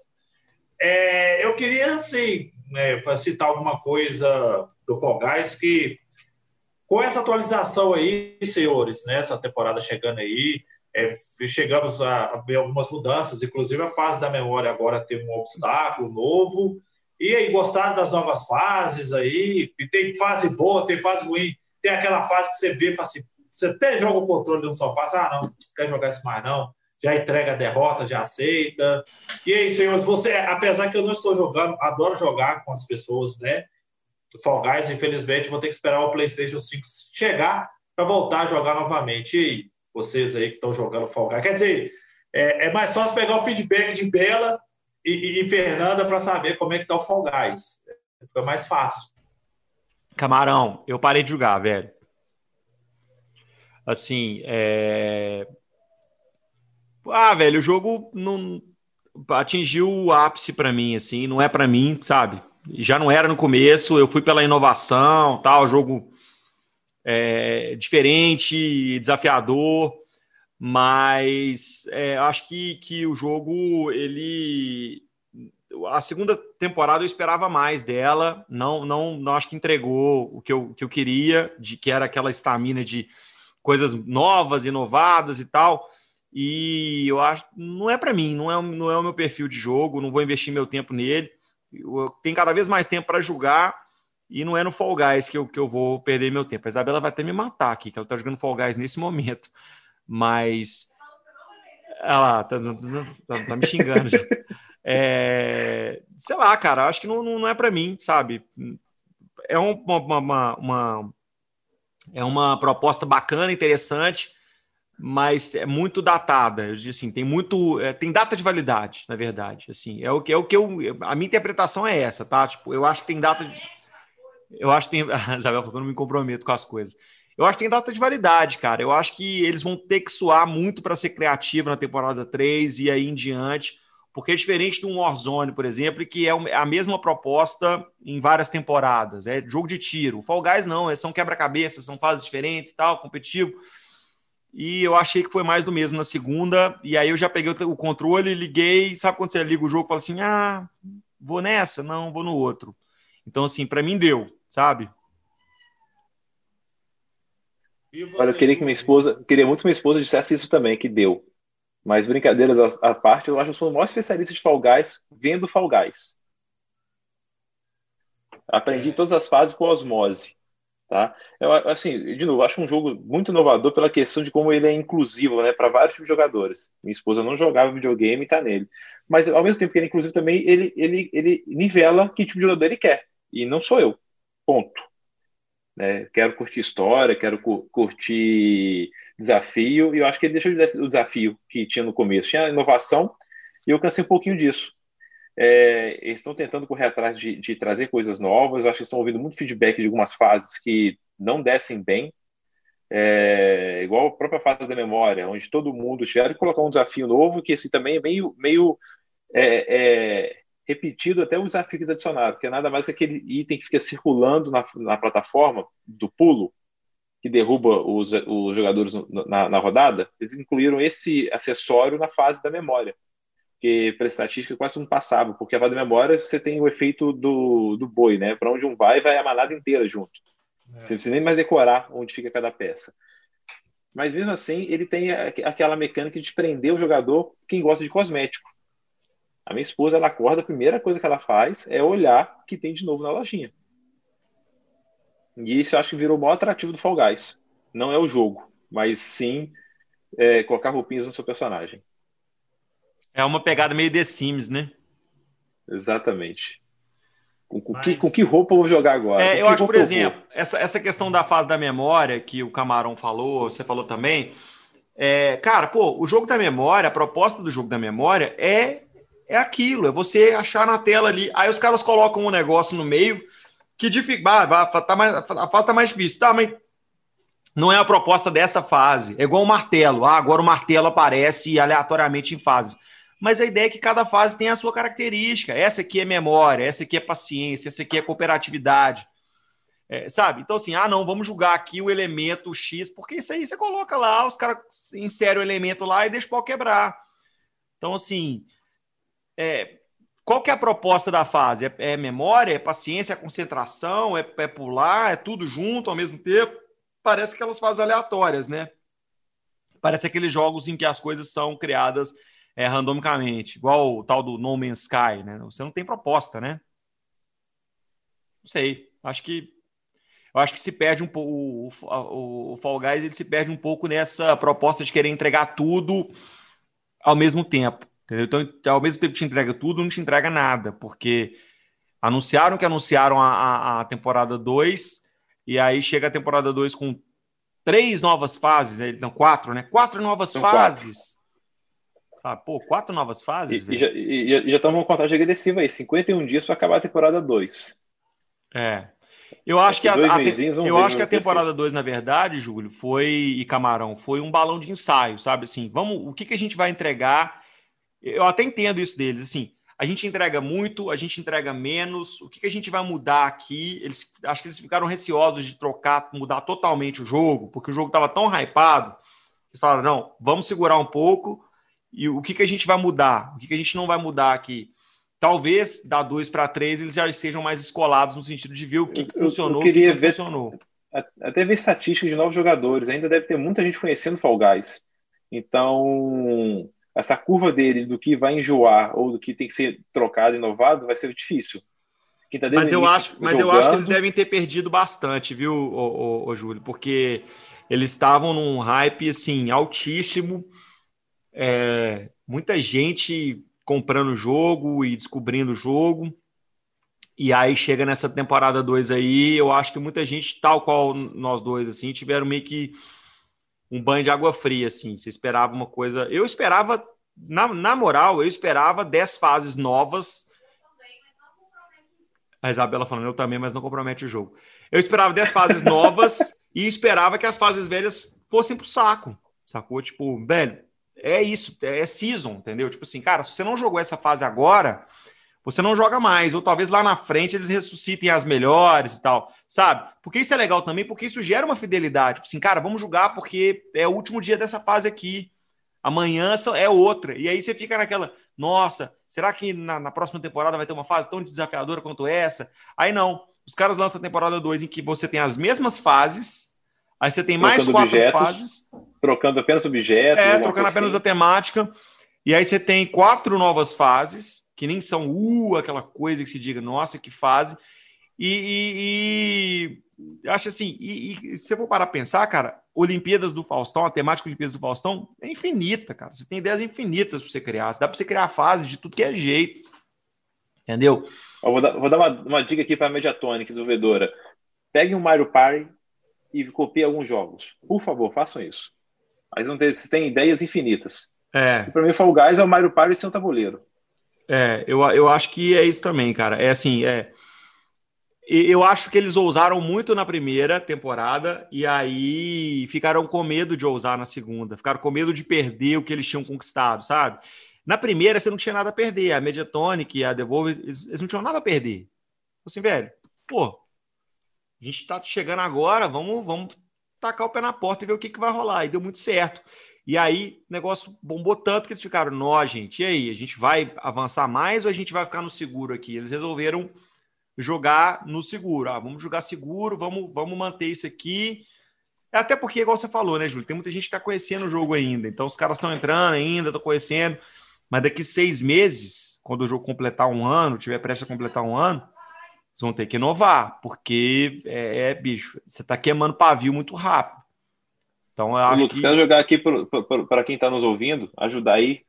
Podem ir nas nossas redes sociais, sugestões de jogos para poder tirar esse vício das nossas esposas, por favor. Nossa, velho, maravilhoso. indicações, por favor. Maravilhoso, velho. Manda pra gente aí nas redes sociais, arroba Ratatalks. A gente tá no Twitter, arroba Ratatalks. A gente tá no Instagram, arroba Ratatalks. A gente também tá no YouTube, só buscar lá Ratatalks. E no Spotify. Você pode encontrar a gente em todas as principais plataformas do ramo. Manda aí jogos para as nossas esposas é, viciarem, que não seja Fall Guys. Porque, e que não Por seja favor. no PlayStation, de preferência no PlayStation, não. Vamos jogar um jogo aí de, de celular, né? Por que não? é, eu acho que é, é, é uma. Ajudaria é uma bastante a gente voltar a jogar, hein?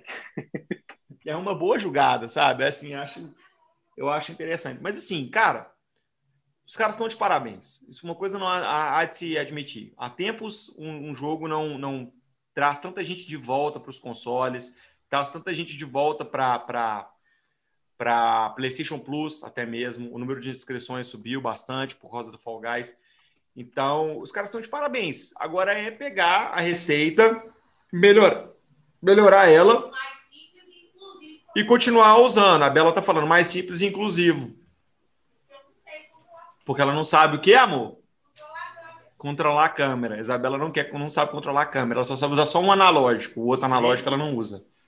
Então, o... senhores, podemos dizer o seguinte: não sabe controlar a câmera ou tem alguma dificuldade? a gente pode falar de interface. Ah, rimou, viu? Dificuldade com interface. Gostou o Camilo, você tá ficando mais afiado em mudar os temas aí, puxando palavras. Ah, você viu? Tô gostando, hein? Pois é, tô, tô, tô, estou treinando, estou aprendendo com os âncoras da 98 lá, que, que a gente consegue viver isso aí, né? Vivenciar isso aí, é bem interessante. Mas eu quero falar com vocês a respeito da nova interface do PlayStation 5. É, a Sony revelou através de uma ação que ela fez, né? Hum, ela mostrou a, uma interface rápida e funcional. Eu gostei, eu particularmente acho a do PlayStation 4 feia. Eu expliquei ao vivo, eu falei que eu não gosto da do PlayStation 4, eu acho ela feia. Sony poderia trabalhar melhor a interface dela. A Microsoft faz isso tão bem. E a Nintendo eu nem conto, que é terrível. Shop, para mim, é a pior coisa que tem. A interface do Switch, eu acho muito feia. Não gosto. Mas, Ô, Camarão, enfim, é... a interface do Switch é feia no shopping ou a interface dele? Porque eu gosto do, do Switch que me entrega o que eu quero, os jogos. Cara, tá ali, escancarado. O do Xbox eu me perco tem muita coisa. Cara, o do Switch é simples, ela enxuta. Mas a eShop eu acho que ela poderia ser melhor. Eu falo mais Com da certeza. Uhum. A eShop poderia ser melhor. Mas a interface ela enxuta ali, que é dentro da proposta do console, acho que atende bem sim, viu, Júlio? Acho que não. Mas eu falo é o, o, conjunto, se, fosse, se você for olhar, para jogos ali, para iniciar, é bem simples. Até mesmo é pelo público da Nintendo. Até mesmo pelo público da Nintendo, cara. O público infantil também, eles não vão colocar uma interface 377 coisas diferentes. Acho que é o público-alvo da Nintendo hoje, aquela questão mais infantil. Apesar que menino de 2, 3 anos já está mexendo no celular, já está fazendo tudo hoje em dia. Mas eu penso assim, elas pensam mais pelo público mais novo, o público infantil, que ela consegue atingir mais ali. E a interface, o, o Júlio, eu achei legal que ela consegue você mudar de jogo ali, ver quantas a porcentagens do PS5, tem. Né? É a do, uhum. isso, do PlayStation 5, perdão. A do PlayStation 5. Ela é bem rápida, dinâmica, você mostra quantos por cento da fase tem ali, você já consegue mudar ali para o jogo, entra na interface muito rápido, entendeu? Igual, por exemplo, o Red Dead Redemption, quando você aperta o botão Home, ela dá uma travada. Você vê que dá uma demorada e depois que ela aparece. Dependendo do jogo que você está jogando no PlayStation, ela consegue atrasar, travar mais. As vantagens do SSD, né? E a Sony, ela buscou a interface mais, vamos dizer assim, é, com os ícones menores, é, definindo bem ali o que é o que, que é aquilo, por exemplo, o ícone de jogo, o ícone da PlayStation Now, que lá fora tem, aqui não tem ainda, que é uma pena a PlayStation Store. A gente tem que ver isso aí funcionando. Mas assim, no começo a gente estranha, mas depois a gente começa a tirar de letra, sabe, Júlio? Já aperta o botão, já cai ali, já faz tudo ali, já, já domina o negócio todo. É, eu queria saber de você aí, Júlio, é, Lucas Hart também. É, o vídeo tem mais ou menos uns 11 minutos, que eles mostram isso, 11 minutos, detalhando melhor essa, essa interface. O que, que te chamou a atenção, cara? O que, que você viu e falou assim, cara, isso está muito legal? Cara, eu vou, vou, te responder perguntando pro Lucas, né? Acho que todo mundo aqui assistiu o vídeo, né? Deu uma olhadinha lá no, nos 11 minutos. E eu me, eu, eu me senti confuso com aquela questão de cards, porque do PlayStation 4 também é, é uma interface hoje que eu não gosto dela, mas ela me entrega o que eu preciso. Tem os jogos, abaixo dela o conteúdo e, e tá ali. Eu entendi que agora com essa, essa interface está explorando recursos novos, eu quero ver como os desenvolvedores de jogos vão entregar isso. Eu acho que ele dedica bem, um bom tempo ali no Sackboy, né? Que é, o jogo vai sair junto com o PlayStation 5 da e, e deu para entender que eu consigo, em qualquer momento, ir para uma área do jogo diferente, porque eles, eles criaram cartões dentro daquele, daquele jogo, onde mostra o meu progresso em cada fase do jogo. Então, eu posso parar o jogo e ir para outra fase na hora que eu quiser, usando esses cards, não o próprio menu do jogo. Foi isso que vocês entenderam também naquela primeira, naquele primeiro momento do vídeo, Lucas? Cara, eu não, eu não assisti o vídeo, velho. Confesso que eu não assisti. Vou acompanhar, vou assistir aqui para dar uma, uma, opinião mais embasada. Ah, então... Mas, é... velho, eu sou, eu sou puta de interface, né? Eu, eu já falo escocês sempre. Uma coisa que eu sempre olho em jogos é, é isso, a usabilidade, a interface. Eu acho que isso interfere muito na, joga, na jogabilidade do jogo, na experiência do usuário. Eu acho que o 4 não entrega uma experiência do usuário legal, principalmente no que diz respeito a social. Sabe, o social dele é muito ruim. Você vê quem está online é muito difícil. Você, o próprio, a, própria, a própria função de convite dele, eles deram uma corrigida em alguma coisa ali na parte, formação de parte e tal, mas a questão de mensagem dele é muito difícil, cara. Você ir numa, numa janela de mensagem, aí você cria uma sala, é, As notificações são todas juntas, né? É, ele, ele, tinha que ser, ele tinha que ser mais. Ele, o que eu espero da nova interface para os consoles, ele tem que ser mais. É, é, como é que você fala isso? É tipo. É, tem que ser mais seamless. Eu não sei como é que fala isso em português, eu esqueci essa Intuitiva. palavra. Intuitiva, talvez, é. Cara, aprende com o, a plataforma mobile, aprende com os, com os celulares, sabe? Interface com celular, rede social eu acho que esse, há de se trabalhar melhor isso, sabe? Muito blocado, muito em caixa. Você quer ele mais solto, né? Então, você quer mais Não, tem que ser mais intuitivo, cara. Tem que ser mais ali um botão que te joga para um, um, um social, para você conversar, uma janelinha de, de bate-papo mais simples. Eu acho que um exemplo a ser seguido para mim de interface de usuário que é perfeita, é, mas também é mais passiva, eu até entendo, é a Netflix. A Netflix criou uma, uma, interface que, cara, ela é limpa, clean, fácil de achar o que você está precisando, fácil de, de, navegar, com sugestões. Obviamente, você está falando de uma interface que é mais passiva, né? É, o videogame ele, é ele pede uma atividade maior, mas eu acho que tem que se aprender muito com isso, sabe? Ele tem que ser mais, mais tem que ser mais limpo, tem que te julgar mais fácil para os atalhos. Eu acho que navegar por jogos, navegar por jogos hoje, navegar pela biblioteca, da, da, da do PlayStation é muito complicado. É, eu espero, eu espero mais facilidade nesse sentido. Multiplataforma, cara, uma coisa que eu sinto muita falta, eu acho que os aplicativos da, da, da Sony são muito confusos nisso, é você não conseguir utilizar o, o celular para você interagir com o seu console, sabe? É muito difícil isso. Os aplicativos são muito, muito complicados nesse sentido. Eu, por exemplo, querer, tô jogando um jogo com um camarão, quero conversar com ele por mensagem, que eu faça isso pelo celular, ele receba isso na tela dele ou no celular. Essa comunicação ainda acho muito atrapalhada aí. É, nessa interface deles que eles apresentam também, é algo bem interessante, é, parece que a, o jogo vai censurar muito ao menu do console.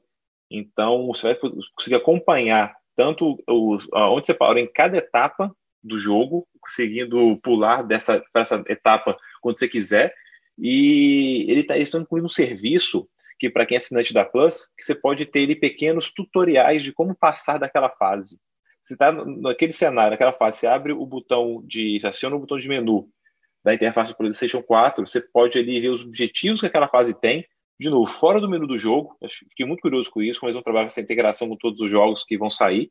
E ali você consegue pedir uma ajuda, um help em vídeo do, de como passar daquela etapa. Não sei se isso vai é, atrapalhar a experiência dos usuários, como vai ser feito isso, mas é um serviço que estão agregando para quem é assinante da Plus, junto, junto à interface. Vai ser um diferencial aí da, da, da interface do PlayStation 5. Ter esses tutoriais de como passar de etapas de, de, de alguns, alguns objetivos do jogo. Tá mas eles, eles, vão atingir um pouco diferente, né, Júlio? De repente, não é nosso perfil ficar vendo vídeo dessas coisas assim. De repente é, um perfil de o cara que quer jogar o jogo rápido, não tem muito tempo ali, vai desembolar, vai jogar. Ah, como é que faz isso? O cara vai ali ver e tal.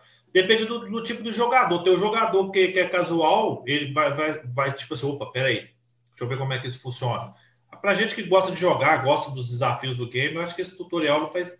Eu, pelo menos, eu não, não faço questão, não. Até mesmo porque, falando de, de, de ser gamer no Brasil, Game, o jogo custa caríssimo.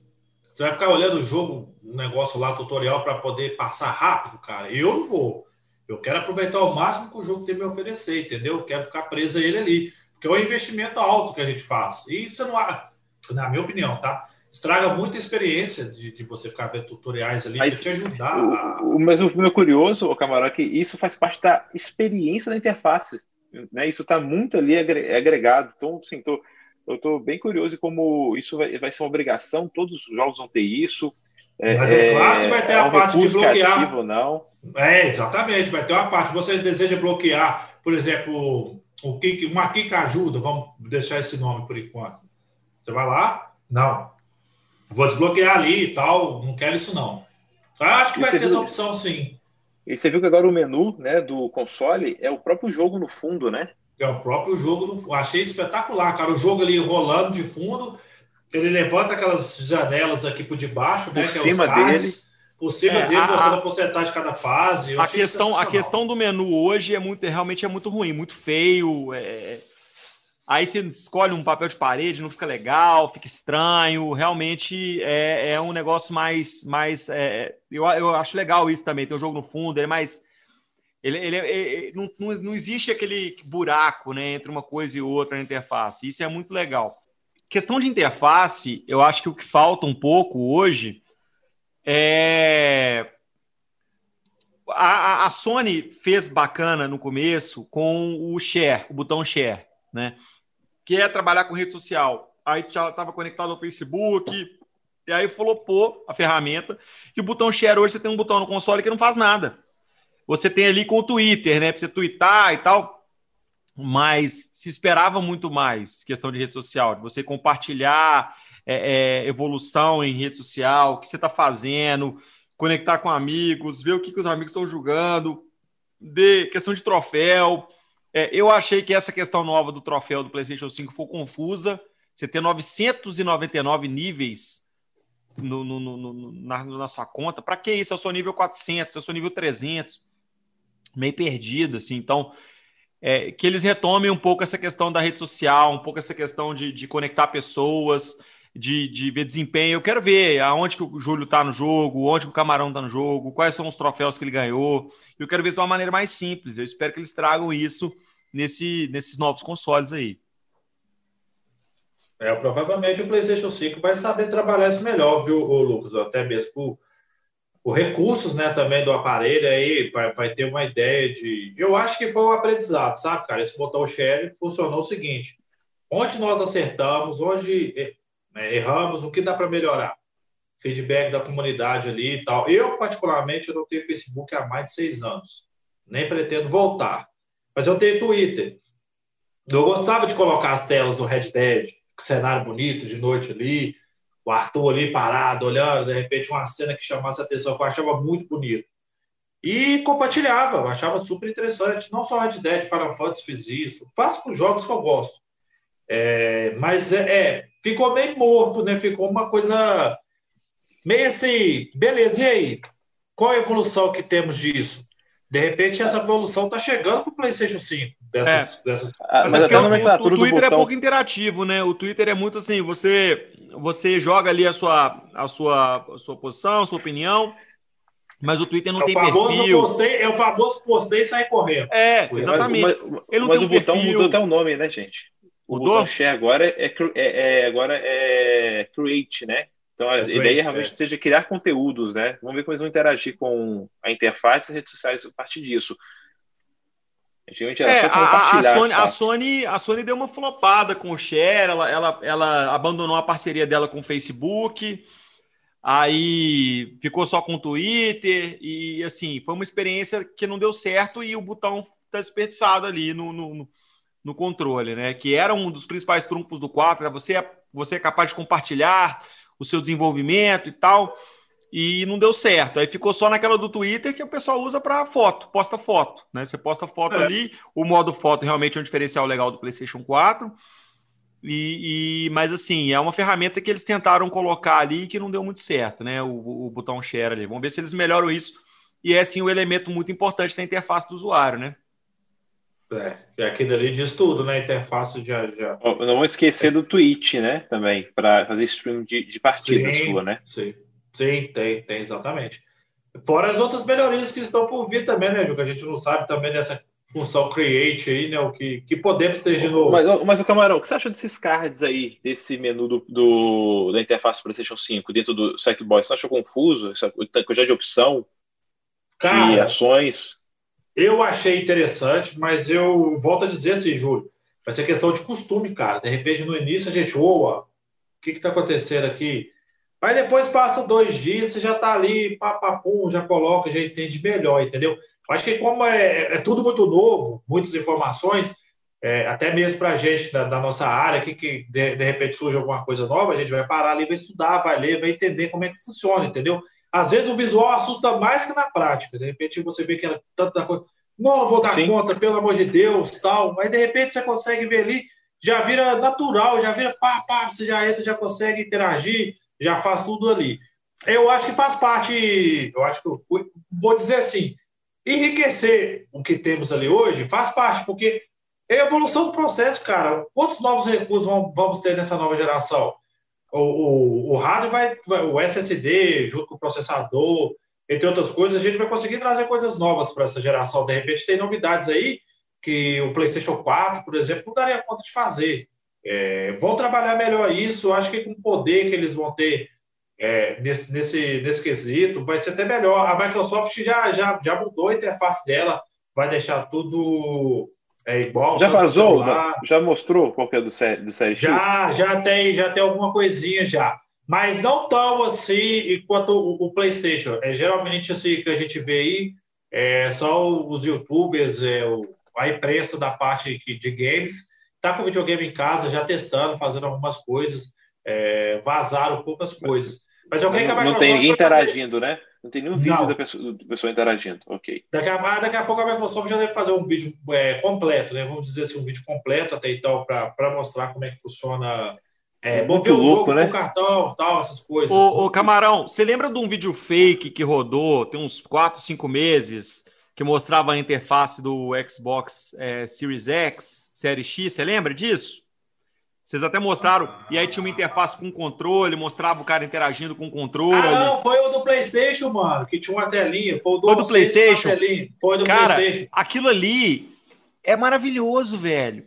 Eu vou tentar recuperar esse vídeo. Cara, é maravilhoso. Era aquilo, sabe? Assim, é obviamente fake, né? Mas Lógico, tinha o Ori lá no meio, o Ori É, mas assim, é, é, era uma tela totalmente interativa e o controle, e isso é muito legal, o controle era tipo um smartphone, né? Em que você tinha ali umas, umas, umas- uns elementos ali, gráficos, informações.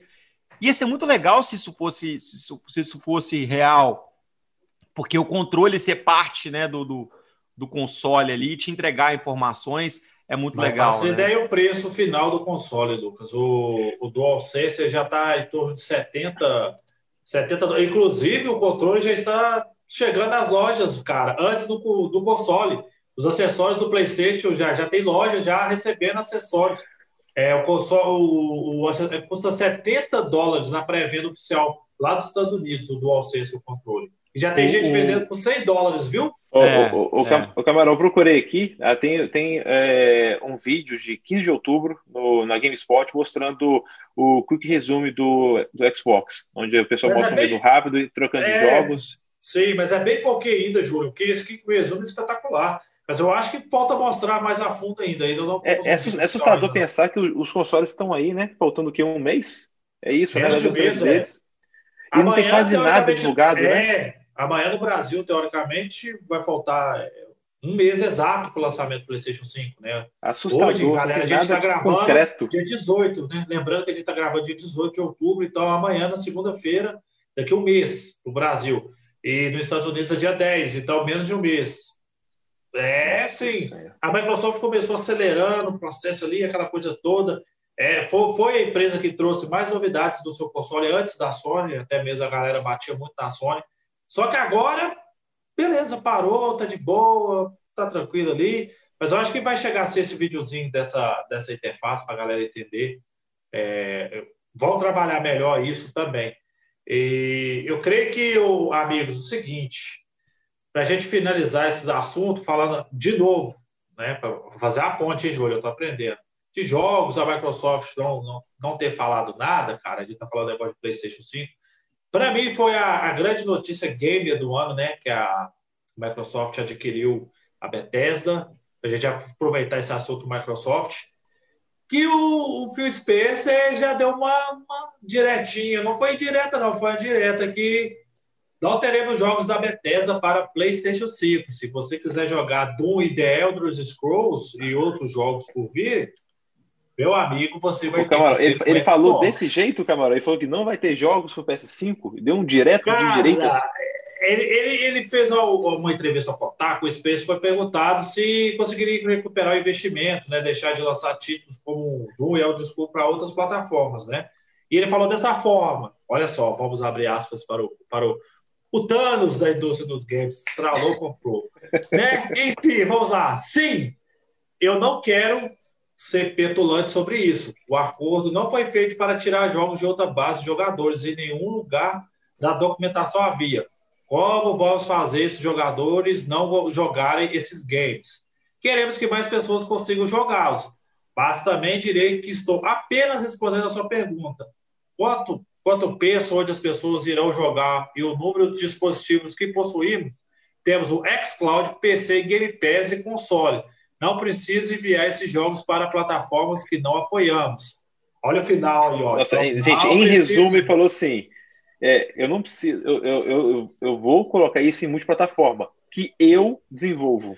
Mas, mas, mas sabe que faz sentido? Porque o que o, que o Fio fala? Ele fala assim: é, o que acontece? Se você vai lançar o, uma IP em diferentes plataformas, você tem que ter suporte para essas plataformas. Concordo. E o que, que, ele fala? Ele fala assim, cara, eu já tenho uma base nessas plataformas que são minhas que, que já justificam o meu investimento. Eu não vou investir em outras plataformas porque eu não preciso de uma base maior. É o que, é o, que o tio Phil está falando. Eu falo assim, cara, eu não vou precisar buscar lá na Sony uma base de jogadores porque eu tenho uma player base que, tá, que já está consolidada aqui. E realmente é mais custo de desenvolvimento, é mais custo de suporte e são mais times para trabalhar. E ele acha que ele tem um público fiel ali na, na Microsoft. Agora, gente, é claro que a Microsoft comprando a Bethesda, ela ia buscar a exclusividade, porque ela quer roubar cliente do, do, do concorrente. Ô, Lucas, você paga. Olha o valor, cara: 7,5 bilhões é. de dólares.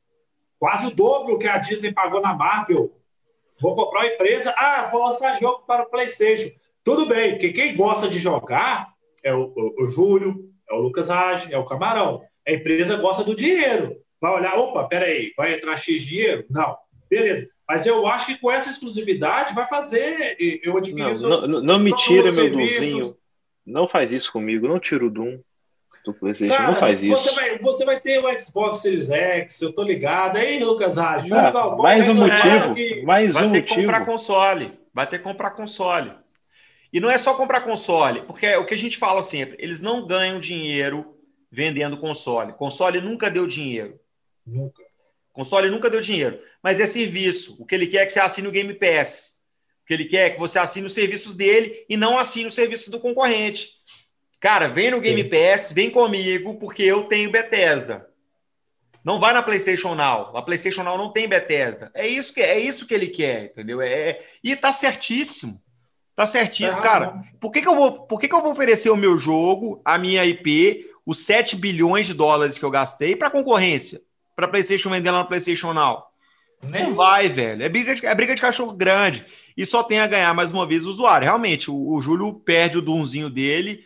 Mas, cara, porque a Sony agora, e é outra, o tio Phil falando com a Kotaku, agora a Sony vai ter, e aí, mano? E aí, qual, qual vai ser a sua cartada? A Sony vai ter que jogar duro também.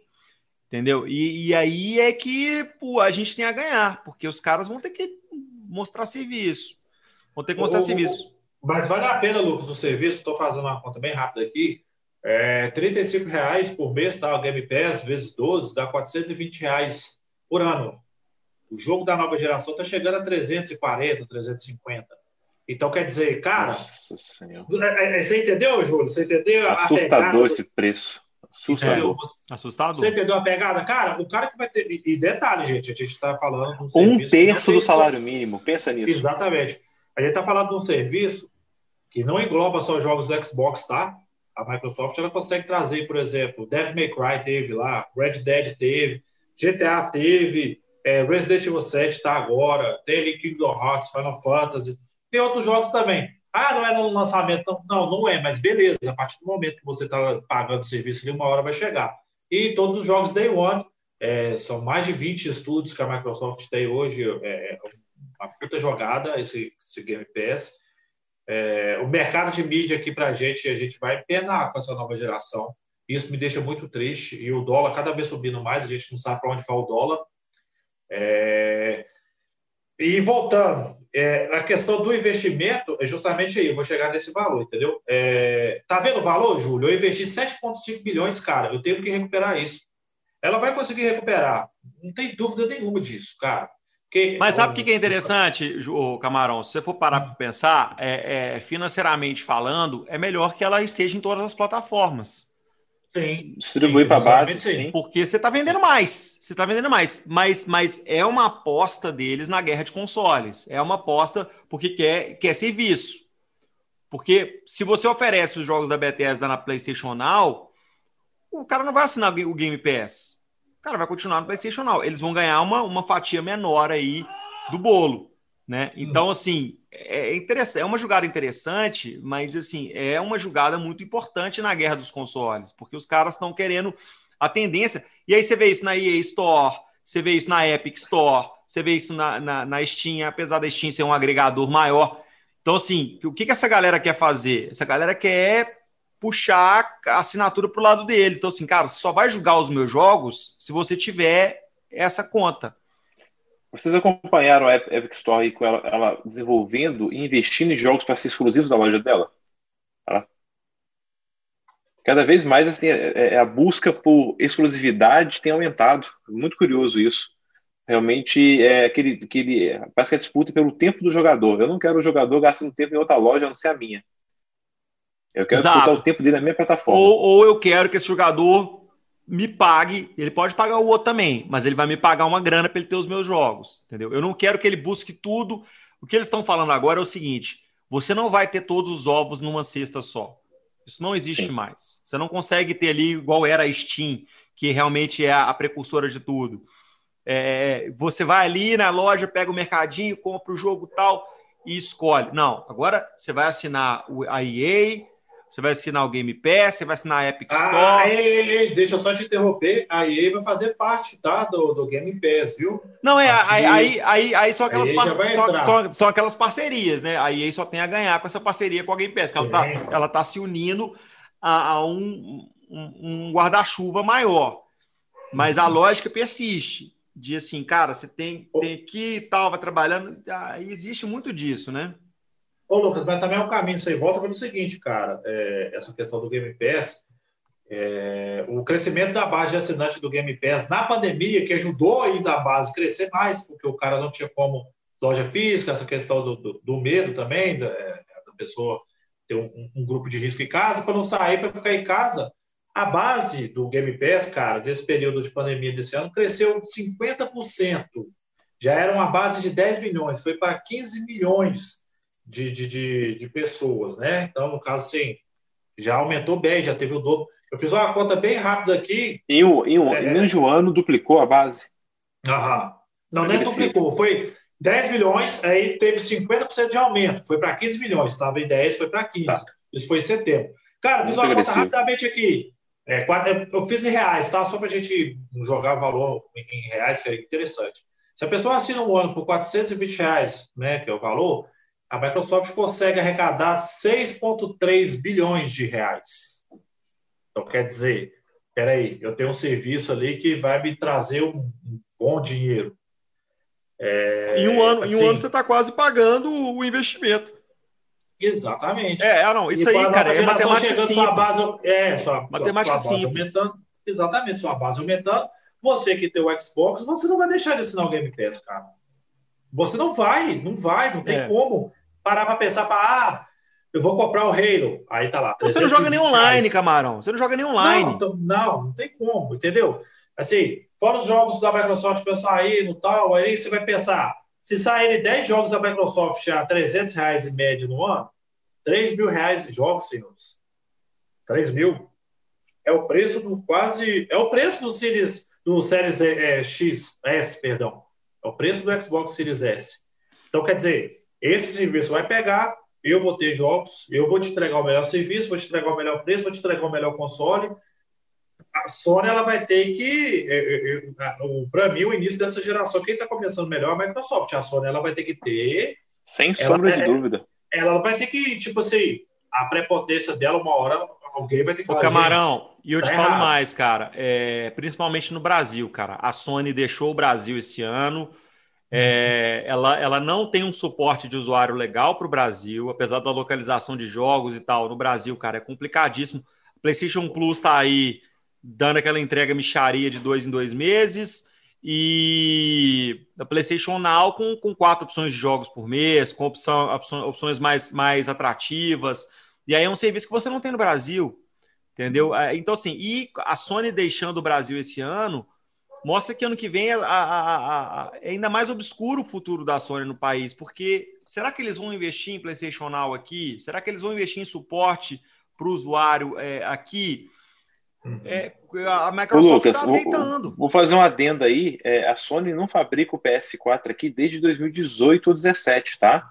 Então, essa saída dela do Brasil aqui agora é aquela fábrica de Manaus que é de televisão, é, som, essas coisas que vai deixar de montar aqui. Tá? Não, e, mas, é. mas isso diz muito, o, o, o, Júlio, em questão de mercado. É, é, o maior país da América Latina, entendeu? É questão de mercado. Sim. A partir do momento que você levanta suas atividades aqui e sai, você está deixando um recado claro, cara, esse mercado não me interessa, esse mercado não me traz é, retorno, e, entendeu? Então, assim, aí é escritórios que, que, se, que se vão, são, sabe, são suportes é, locais que se vão, e são desenvolvimentos locais que também se vão. Então, assim, cara, você vai querer um PlayStation, um PlayStation Now, você vai ter que fazer uma conta gringa para poder ter o, o serviço, entendeu? E complicadíssimo, pagando em dólar e pagando em IOF aí nas transações. E não é garantia de rodar, tá? O PlayStation Now fazendo a conta gringa, você não consegue rodar hoje, não. E também não vai ser garantia. Não, mas o serviço mudou, camarão. O PlayStation Now você pode ter com a conta gringa ter ele e pode optar pela opção de download de jogos. Ah, jogos, ah, okay, da, okay. Tá? jogos do PS4 que estão na conta do PS Now, você consegue baixá-los no seu console e jogar pela assinatura você não vai usufruir do serviço que dá suporte ao PS3, tá? Porque como o PS3 não é emulado no PS4, para jogar os jogos do PS3 do Now, você é obrigado a ter, fazer o streaming. Aí, nesse caso, não funciona. Experiência própria, sofri e chorei já um pouquinho com isso. É, é mas aí, cara, aí você tem essa mecânica da conta gringa. Primeiro, não é o ideal porque é, Dólar não é o tá... ideal. Hum. Segundo, aí a fatura do seu cartão não aguenta, cara. É IOF é, e, e saca, pagando em doletas e a doleta aí pulando, pipocando. Então, assim, é triste, sabe? Se, se você não tem um suporte Sim. a contento no Brasil e a Sony abandonar o mercado brasileiro dessa forma, assim. Eu acho para a título de PlayStation, a título, eu acho que na guerra de consoles a Sony não pensa no Brasil. Acho mesmo. Não acho que ela tem o menor interesse em investir no Brasil. É, a única empresa que, que, que, dá valor para o nosso mercado é a Microsoft. Isso aí não tem nem conversa. Que vende a rodo, cara. Vende a rodo. Vende, vende hardware e software a rodo no Brasil. Sempre vendeu. Sim. Sim, exatamente. Ô, senhores, falando sobre games aqui hoje no nosso, no nosso podcast aí. Agora, eu sempre pergunto o Lucas Rádio, agora eu vou perguntar para o Júlio. Ô, Júlio, quais Eita. as nossas redes sociais, cara, para quem está ouvindo a gente aí? para poder Olha, conhecer nossa rede social. Esse nome provisório nosso é tão legal que está ah. tudo liberado. É só procurar arroba Ratatalks no Twitter, no Instagram, Ratatalks no YouTube e temos também o, o Ratatalks no Facebook. E eu acho que é uma rede social que a gente até esquece dela, hein, Lucas? Vê lá se tem comentários do pessoal lá, dá uma olhadinha. A gente tem Ratatalks no Facebook, velho? Eu nem sabia, Temos mano. Temos Ratatalks no Facebook. Lembrei que Olha agora, tá verificando aqui onde a conta é liberada. Que e tá coisa, também, não? Perfil criado lá. Nem sabia, velho. Agora, quem, não, quem, quem, se importa com isso também, né? É, é, é, é um mato alto, né, cara? Tem que ir lá capinar aquele mato no Facebook, porque, ô louco. É o famoso, parabéns, é o famoso parabéns, e daí? Tem no Orkut então, também. Arroba... A gente tem Ratatalks no Orkut, no Google Cloud também, tá? Google, Google Wave, no, como é que chama? Google Wave. Não, é, é, é o Google. MySpace. Nossa, grupos. No MySpace também, a gente tá lá. No Badu, se você quiser arrumar aí um casal pro Ratatalks. Spotify, Baidu, Deezer. MSN, ICQ e tudo mais. Tinder. Ó, gente, é fácil. Tá com dúvida? A gente tá em todas as plataformas. É só colocar Rata Talks, tá? E eu vou, eu vou aproveitar, é, ué, eu vou aproveitar que o Júlio tá aí no gás. Ô, Júlio, meu caro, você aí, essa parte é com você agora. Vamos entrar na nossa parte de board games. Eu vou trazer vocês para cá também, preocupa não. Logo, logo, vocês vão Júlio indica. Júlio indica. A gente podia gravar a vinheta aí. Júlio indica. Aí soltar toda vez que o Júlio for falar. O que, que, você acha, Lucas? Acho bom, acho bom. Curti. Vamos pensar, vamos pensar nessa possibilidade. Vamos trabalhar nisso. Júlio, então, e aí, gente, meu caro? Cara, vou trazer um joguinho pequeno, tá? Um jogo de um designer brasileiro que dá para jogar aí de 1 a 100 pessoas, isso mesmo, chama Cartógrafos, tá? É um jogo que tem uma mecânica muito interessante, que nada mais é que virar e desenhar. Vou pegar aqui o tabuleiro dele, vou mostrar para vocês. O tabuleiro dele é papel, tá? Oh. Consiste em nada mais que um mapa onde você tem que atender os desejos de uma rainha e cartografar um mapa, tá? Você usa apenas um lápis preto. Minha esposa viciou no jogo, que é um jogo abstrato, e ele simula Tetris. Deixa eu pegar aqui um tabuleiro bonito que ela fez, preenchido, olhem só. Que doideira. Fernanda investiu aí em canetinhas e lápis de cor para gente jogar. Jogamos mais de 30 partidas.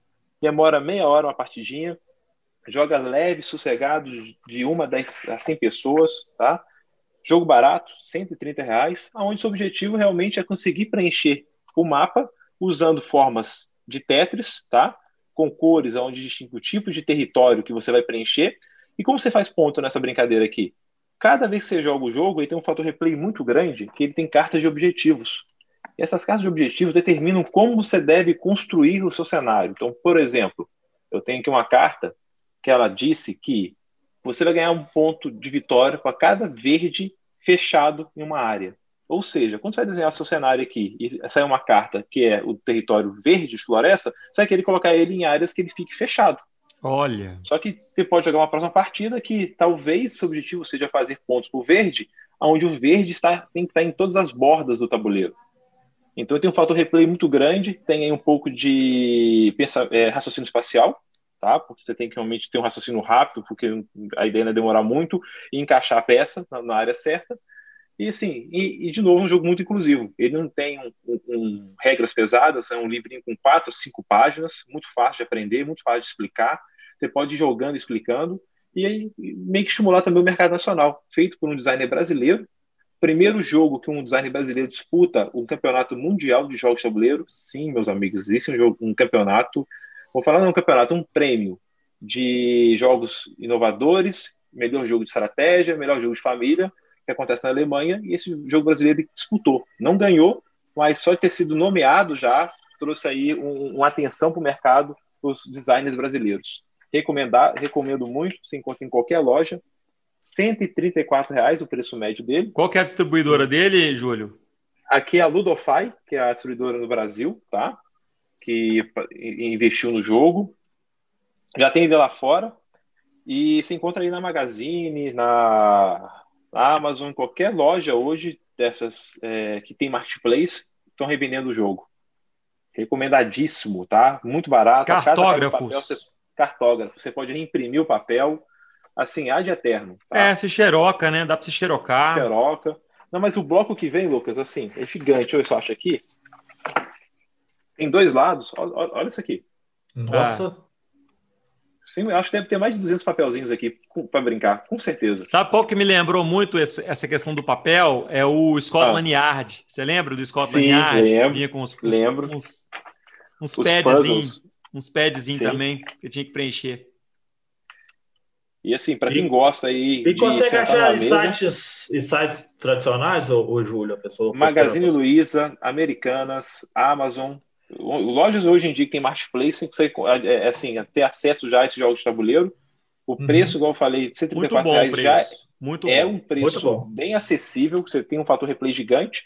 E, e a idade mínima para jogar? Antes que eu esqueça, a idade mínima, cara, isso é bem interessante saber Olha, também. Eles recomendam aqui, deixa eu olhar aqui, 14 anos. Mas assim, eu joguei com a sobrinha, ela tem 11, tá? E ela conseguiu jogar bem. Então acredita aí, a criança já tem um raciocínio, não tem dependência de linguagem, tá? e tem aí um, um raciocínio lógico já, já um pouco mais avançado, dá para dá poder interagir bem. Minha sobrinha aí, a Liz, tá? se ela estiver me ouvindo, um beijo para você. Ela jogou comigo no final de semana passado. Ganhou? partidinhas e ela amou. Infelizmente, não. Eu não peguei leve. Você pega pesado. O Júlio, o Júlio, o Júlio, o Júlio, ele, o cara não ele é deixa a sobrinha cara... ganhar, velho. O cara não ah, deixa a sobrinha dele ganhar. A sobrinha dele de 11 anos foi para casa dele para jogar um joguinho e o cara não deixou ela ganhar. Mas, Denúncia! Mas assim ela aprende. Denúncia! Assim ela aprende com a derrota. A pessoa faz jus, jus ao é apelido, né, Lucas? Que a gente não pode falar aqui o apelido é, dele, né? É. A pessoa faz jus ao apelido. Ô, Júlio, é, derrota, derrota da XP. Derrota da XP traz experiência. Cara, ajuda a evoluir. Mas se ela ganha, qual a interesse dela de jogar o jogo de novo? Nenhum. Então eu tava incentivando-a. Tá? E jogo de tabuleiro para mim é isso, tá? Lucas, se o Júlio perdesse para a Liz, era perigoso. Fala, toma aqui, minha filha, pode levar o jogo para você. É, nunca é, mais ele jogar o jogo. Cara, Leva essa merda. Aí ele ia indicar o jogo e falar assim: queria indicar essa merda desse jogo aqui, esse jogo horroroso, horrível, horroroso. difícil, complexo. de 11 anos, complexo, complexo. Cheio de árvore queimando na Amazônia, jogo com papel, bloco de papel, absurdo. Não, então, e, quem tá, quer ajudar a natureza, esse jogo também, vou sempre tentar trazer jogos que tem versões digitais, você encontra ele no iOS e no Android. Tá? R$14,90, se não me engano. Tem um cartógrafo para você poder adquirir online. Tá? É para experimentar o jogo e tudo mais. Aí os jogos digitais ajudam bastante a, a, a, entender as regras. Mas hoje em dia estou curtindo muito sentar com minha esposa numa mesa, tomar uma cerveja e passar esse tempinho aí fora do, do digital. É, quando o Fall Guys deixa, né? Quando o Fall Guys deixa. Quando o Fall Guys deixa. É, é muito legal. Essa, essa, pegada do, do, do, do, board game, do analógico, isso é muito legal mesmo, porque você volta àquela prática milenar de sentar em volta de uma mesa, de conversar, tomar uma cerveja e, e, e o board game proporciona isso. Aqui em Belo Horizonte temos casos, né, amigos, com, com esse tipo de proposta, né? Você aluga ali um, um board game ali com os amigos, senta na Sim. mesa é, come uma batata, ou tirar gosto ali. Ou até aluga o jogo para sua casa, viu, Camarão? Tem já é, casas é, fazendo essa opção, você consegue alugar um jogo. Ah, não sei, não quero investir, tá caro. Você aluga o jogo, experimenta, vê se é o seu gosto. Recomendo muito Legal. também, tá? Tem Legal. aí umas, em várias casas, em São Paulo tem muitas casas, em Belo Horizonte não estão nos patrocinando, tá? Infelizmente não estamos nesse ponto ainda, quem sabe um dia, mas a Opa. Fantasy jogos em Belo Horizonte é uma, uma casa que aluga, um preço bem acessível. Então, para quem está tá assim, nossa, volto a, a, a, nesse hobby, não volto, experimente, alugue. Na pandemia, pega o jogo em casa. É, que tem que vale família também, né? De repente ter crianças em casa, ou que até, até adolescentes também. É, ou então você vai Passa. fazer uma festa, você vai fazer uma festa e você não vai querer pagar 400 reais num jogo, você aluga ele Sim. pela noite, é. joga ali com os amigos, devolve. É interessante. Sai do ó, sai do ó. Sai, da imaginação, sai da imaginação, sai do ó, sai do jogo da vida, sai do banco imobiliário. Nada sai do, amon, sai do amongão da massa. Nada contra, viu, senhores, esses jogos, tá? Que fizeram parte da, da minha infância, adolescência, boa parte, mas também o, o, a intenção nossa de colocar essa questão do board games aqui além do Júlio conhecer muito, é, e a partir do momento que a gente viu, né, o, o Lucas, o, o, tanto que ele tem, o conhecimento, o tanto que ele gosta, para falar com propriedade, é, achamos interessante trazer esse tipo de, de pauta para o nosso podcast, porque é um mercado que a gente tem que deixar aí sempre é, aquecido. Esse mercado não pode deixar de existir nunca. Acho que bom, bom Por favor, incentivá-lo cada vez mais. E bom, um peso da criatividade, até mesmo para mim a criatividade, até a criatividade de Júlio, de Lucas, é, para a gente entender melhor também a criatividade, ter um, um jogo de cintura, até mesmo para a gente utilizar muita coisa, trabalhar a criatividade, conseguir raciocinar mais rápido. Eu acho interessante. Gente, eu acho ensinar regras para criança. Imagina que quem tem família, eu falo assim, pra, é, é, é, é, absurdo o tanto que você vê a criança focada nisso. É, quando eu sento com meus amigos para jogar, olha, criança, eu estou falando com meus amigos, é, explicar uma regra, como como funciona alguma coisa, tem temática e, e, e você não perder, acho que você quebra muito pouco do entrega o celular para alguém jogar ou seu filho ficar ocupado. Faça isso. Só não deixa, só não leva seu filho para jogar na casa do Júlio, porque é. o Júlio Fernando não deixa criança ganhar. É legal o Júlio falar, Lucas, ensinar a perder. Regra. É, falou o cara, ensinar a perder. Falou o cara que não aceita perder para sobrinho de 11 anos, cara. Nem... Não, o cara não, não, não. sabe brincar, velho. Júlio Fernando não sabe brincar. Verdade. Senhores, encerramos aqui essa parte do, do Board Games. Domingo que vem teremos mais. E vou fazer aqui uma. Vou deixar esse espaço aqui para Lucas Rádio comentar a respeito de cultura pop, que aí ele gosta. Vai trazer novidades desse universo que está chegando aqui para você aqui do nosso podcast. Vem coisa boa aí. Não é não, Lucas Reis? É, hoje eu vou trazer uma dica trash, mano. É, a gente tem falado muito de, de sucessos e séries bombantes e blockbusters. Cara, não existe ator melhor para filme trash do que Leonardo Nicolas Cage. Não, ah, Leonardo DiCaprio. Quem é Leonardo DiCaprio pede Nicolas Cage, meu querido? Nicolas Cage devia ser o super-homem. E o sonho do Nicolas Cage é um dia interpretar Kal-El, você sabe, né? O cara é louco com o super-homem. Nossa, aquela imagem vazada, meu é, Deus. O filho dele chama Kal-El, aliás. O filho dele chama Kal-El. O cara é louco com o Superman, o sonho dele é ser o Superman, mas não é dessa vez. Em compensação, ele vai fazer um mestre, interpreta, na verdade, um mestre das artes marciais em jiu-jitsu. É, meu amigo, jiu-jitsu. O filme acabou de ganhar um trailer, teve seu primeiro trailer divulgado. É filme B com B maiúsculo, viu, camarão? No filme, Nicolas Cage faz um mestre das artes marciais que enfrenta uma ameaça intergaláctica que coloca em risco Nossa. a vida na Terra a cada seis anos, velho.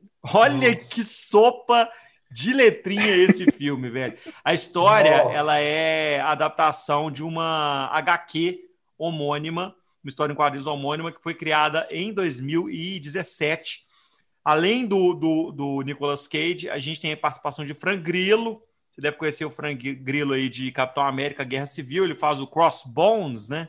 Em Capitão América. E uns caras de, do universo das artes marciais, como o Tony Jaa, que fez Triplo X, e Alan Mussini, de Kickboxer, a, a, a, a Retaliação. Por sinal, Kickboxer Retaliação é é o filme que inspirou mais ou menos o Jiu-Jitsu, é do mesmo diretor, o Dimitri Logotetes, e o roteiro... Ong Dima... também, né, do Tony Jaa, também. É um, é, um Bak, um Bak é maravilhoso. Um. Sim, Guerreiro Sagrado. É, Excelente e, filme. E, cara, o trailer é legal pra caramba, porque o trailer, os alienígenas são bem feitos, tem uma armadura e tal, e é uma história bem macarronesca, e o Nicolas Cage, ele, ele, ele, ele brinca muito consigo mesmo, né? Ele tem aquelas caras assim, meio ah, meio loucona dele assim. E é aquela coisa, aquele filme para assistir descompromissado, né? Chega às plataformas on demand no dia 20 de novembro, vai chegar no cinema também, chega do cinema e streaming ao mesmo tempo. Chama Jiu-Jitsu, Camarão. É a pedida aí, é a dica do Raj para esse podcast. Vamos, ver um é trashzinho de vez em quando, é bom, né? Raj, Raj, Raj, eu vi o trailer aqui. Tem espada no Jiu-Jitsu? Tem espada. Não, tem espada. O negócio é uma loucura. Assim. Tem espada, tem faquinha. tem teleporte, É tipo alienígena a cada seis anos. Hã? É o que o Bill, é o que o Bill moderno com o homem? Não, né? Porque o que o Bill é mais zoeiro ainda, que tem sangue, essas não coisas, é, né? O negócio é que o filme que se leva a sério ao mesmo tempo não se leva a sério. Ele não, ele não é um filme, é, é, não, não é uma paródia, né? Uhum. Ele é um filme de fato, assim, mas é um filme bezão, né? É um bezão, Nicolas Cage ali. E... Como é que chama o filme, filho do Nicolas Cage, Lucas? Kalel. É, é justamente a homenagem? É, é o nome do Superman, né? Ah, entendi. Porque eu vou te falar mais um aí, só para enriquecer. Robbie Williams tem uma filha que chama Zelda Williams, viu? Em homenagem é, ao game. Sim, sim. O Robbie Williams era muito fã de Zelda, né? Exatamente. Eu acho é legal, cara, o, o, o, Zelda, ele é um personagem muito legal, né? Aquele personagem principal. Link, eu gosto muito de jogar com Zelda. Eu Link, gosto de jogar com Zelda. Link, Link, Link, viu? A cara do Júlio, tipo assim, meu Deus, você não tá falando isso, não. É o Zelda. Eu gosto de jogar com o Zelda. Não, Ô, Júlio, o que, que você pensa a respeito de, o que, que você pensa a respeito de filmes assim, cara? Você curte, tipo assim, é o que o Lucas falou, né? Aquele filme descompromissado. Você quer assistir pela zoeira, mas quando a premissa é essa, quando a expectativa é essa, tá tudo bem. O problema é quando é. o filme te vende uma coisa, não é aquilo que entrega e vem a decepção. Então, é, você quer, você quer um exemplo bom de um filme que fez isso, que o Júlio falou? É, Torre Negra. Você assistiu Torre Negra? Sim, exatamente isso. Você cara, espera que muito. filme é aquele, filme. velho? É, cara, primeiro, o primeiro, primeiro livro do Stephen King é uma franquia super é, renomada de, dos livros e tal. Aí tem é, Idris Elba, Matthew McConaughey, e aí você vai assistir o filme, cara, você fala assim, cara, que bosta é essa, velho? Que bosta é essa? Sabe? É frustrante, frustrante. É melhor já isso. Eu vou sentar para ver o quê? Nicolas Cage sendo Nicolas Cage, cara. Exato. Tá sensacional. É isso Exato. aí topo, é, compro. É, é, é, é, a gente pega também o Nicolas Cage, né? Ele fez parte também da nossa adolescência, daquela época de videocassete que você assistia os filmes ali. Coné, a outra Coné, face. Coné, Coné outra aquele face. cabelo comprido, descendo B10. Coné é maravilhoso. Coné é lindo. É, a outra face é muito bom, cara.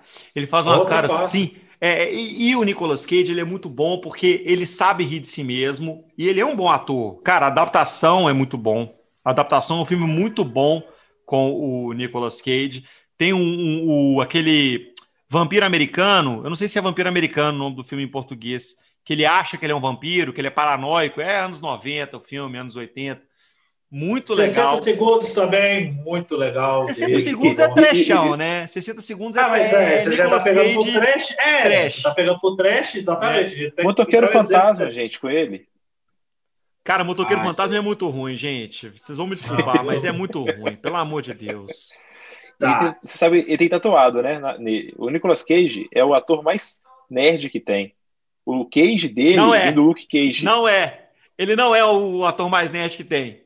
O ator mais nerd que, que, que tem é? se chama Vin Diesel. É outro também. Joga D&D, RPG. Joga D&D. O, o, o, Vin Diesel é o, é o ator mais nerd que tem. E o engraçado do Vin Diesel, Dominic Toretto, né, velho? É que você vê o Vin Diesel, você não acha que ele é nerdão, né? Você fala assim, porra, é, o cara é o Vin Diesel, né? Brucutuzão. Ou o cara é nerd com N maiúsculo. Ele tem um. Então, deixa, então deixa eu fazer uma mestre de, de Dungeons Dragons, velho. Ah, eu, eu, eu, gosto dessas tretas aqui. Já vai mais uma que não estava no roteiro, hein? Para o senhor Júlio e para o senhor Lucas Raja, eu também vou emitir minha opinião, tá? Qual é o melhor filme de Nicolas Cage da carreira dele para vocês? Agora, se for sério ou tosquice? É sério? Não, melhor filme, melhor filme. Melhor filme de Nicolas Cage para Júlio Galvão. Nossa Senhor, calma aí. É. Presságio é. Bom, não, não vou, nem vou falar de filme sério, não, porque esse é Senhor das Armas. É Senhor das Armas? Senhor das Armas. Sim, dos últimos aí, que realmente que ele, que ele faz um bom papel, Senhor das Armas. Mas pra o mim. filme do todo para você é o melhor. Do quê? No todo, esse filme é o melhor dele. Assim, é, o Senhor das Armas. Em todos os filmes dele, vou ficar com esse filme. O Lucas Reis tá com o cara, o Lucas Reis tá com o cara que vai falar Cidade dos Anjos, velho, mas eu vou aguardar. Não, não, é um filme muito bom. Tá. Chorei, chorei litros com Cidade dos Anjos. O melhor filme de Nicolas Cage é A Outra Face. Nicolas Cage, John Travolta, direção de John Woo, é perfeito. É um filme perfeito. É um, um, uma pipoquinha sinistra. Cara, ah, mentira, velho. Mentira. Nossa, velho. Vou ter não, não vem falar o meu, não, hein? Não vem falar não. o meu, não, porque eu tenho o meu aqui na minha é... cabeça. A Rocha. Ah, maldito! Rocha. Maldito! Eu já ia fazer isso. É maldito! É a Rocha. Não, cara, a Rocha é lindo. A Rocha. Nicolas Cage, é, Sean Connery. Maldito. Impecável. Impecável. Você ia fazer a piadinha da Rocha, né? Rocha. Ed Harris também no filme. A Ed Rocha. Harris. Cara, Ed Harris é lindo. Ed Harris tá, tá bom nesse filme. O Nicolas Cage passou por uma, uma fase muito boa nos anos 90, 2000, cara. Sim. A Rocha, é... Conner, é... A Outra Face. Ele, ele pegou uma sequência muito boa, cara, de, de, de filmes. Cidade dos Anjos. A Rocha é um filme muito bom. Ação Nossa, sem, sem, sem GC, sem, sem CG, Não. né? Sem Nada, tudo é... no físico. Inatura, como dizem. Inatura, pau quebrando. Mas o, o, fez, o A Outra Face compete bem com a Rocha, viu? É, é, ah, velho, eu te odeio, eu te odeio. Que eu ia falar ele agora, já ia fazer, ó. Ah, aqui, eu deixo a Rocha com, Eu deixo a Rocha com você. Aqui. Eu, eu a Outra Face é muito bom. Cara, o legal da Outra Face, vamos falar um pouquinho de A Outra Face, John Woo. O John que desde então caiu bastante, cara. O Hulk dele é bem ruim. Ele deu uma caída bem forte. Assim. O Hulk é do John Woo, não é? Tem um Hulk dele. O com o Eric Bana é não. dele. Você lembra do Hulk do Eric é, Bana? É, sim, sim, sim, é o primeiro, mas é o John Woo mesmo, né? Foi logo depois do Tigre do Dragão? É, John Woo. É do John Woo. É, beleza. Logo é depois disso, é exatamente. O Hulk é dele. O, é o Camarão, tem um filme bom aí do Nicolas Cage que ele, ele não ele atua com, com voz, ah. que é o Spider-Man no Spider no Muito bom. Ele faz o Spider-Man no ar. Isso, Isso. é excelente essa muito dublagem. bom. Excelente. Muito bom. Ele é um ator Isso. muito bom, cara. Ele é um ator que. O, o legal do, do, do, do, Nicolas Cage é que ele sabe rir de si mesmo. Sabe? É, é, o, ele é um cara versátil é, e pega uns, uns, papéis bem macarronescos e tal. Ele, ele no, no, adaptação é muito bom. Não sei se vocês assistiram a adaptação em que ele faz dois irmãos. É, cara, o filme é muito legal. Sabe? Ô, velho, o John Woo falando um pouco do negócio dele, Lucas, rapidinho, antes que eu esqueça, Missão Impossível 2, né? É um filme bom. Não, mas é ele que, que, que dirige. Ele é sim, diretor. Sim. É diretor. Que ele tá, é na época que ele estava no auge, né? É, foi. Foi no Missão Impossível 2 que tinha um clipe do Metallica. Ah, então, o, o, esse, o, Lucas, só para lembrar ah. é o Ang Lee do Tigre e Dragão. Ele que é o diretor do Hulk do Eric Bana. Ah, é Ang Lee, é verdade. Ang é verdade. Sim, eu, sim, sim. eu lembro que é o diretor do Tigre e Dragão, o John Woo faz filme de ação, não foi ele, não. Sim, sim, sim, ah, boa. Isso. Não era o John Woo, não, é o Ang Lee, realmente. Mas é, muito ruim também. É só para falar do Missão Não, não deixa de ser ruim. É, é, é, eu lembrei aqui, Lucas. É no Missão Impossível 2, sim, tem aquela música Desapia do Metallica. É. E tem aquela Round do, do Limbiskit também. Metallica fazendo baladinha, né? É, péssima, exatamente. Música eu... péssima, comprada, é, e eles nunca mais tocaram. Uma bosta a música.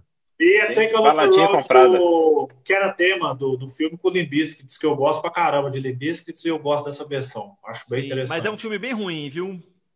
Não, o filme sim, péssimo. É, né? Tom é Cruise de progressiva, é, nada a ver, velho, nada a ver. Mas Cidade dos Anjos também entraria com um bom filme de Nicolas Cage também, né? Eu brinquei eu aqui, mas... Não, é excelente, eu só quis sair, sair do, do Feijão com Arroz, mas é um excelente filme. É, Açucaradão, né? É um filme hoje, assim, é um filme... É... O Cidade dos Anjos, ele é um filme que ele, ele ficou datado pela, pela temática manjada dele, assim, tipo é um filme que na época ele era muito bom, mas hoje você assiste e assim, nossa, velho, é, é, é, ele é forçado. Mas é um filme de 98, né, Ele é bom, é, não, ele é muito bom. Um Cara, assim, quem não assistiu Cidade dos Anjos até hoje se fudeu, porque eu vou falar o final na tora. Aquela a mulher de olho fechado, a Meg Ryan de olho fechado andando de bicicleta, velho. Vai morrer mesmo, mano. Vai passar um busão, vai te matar.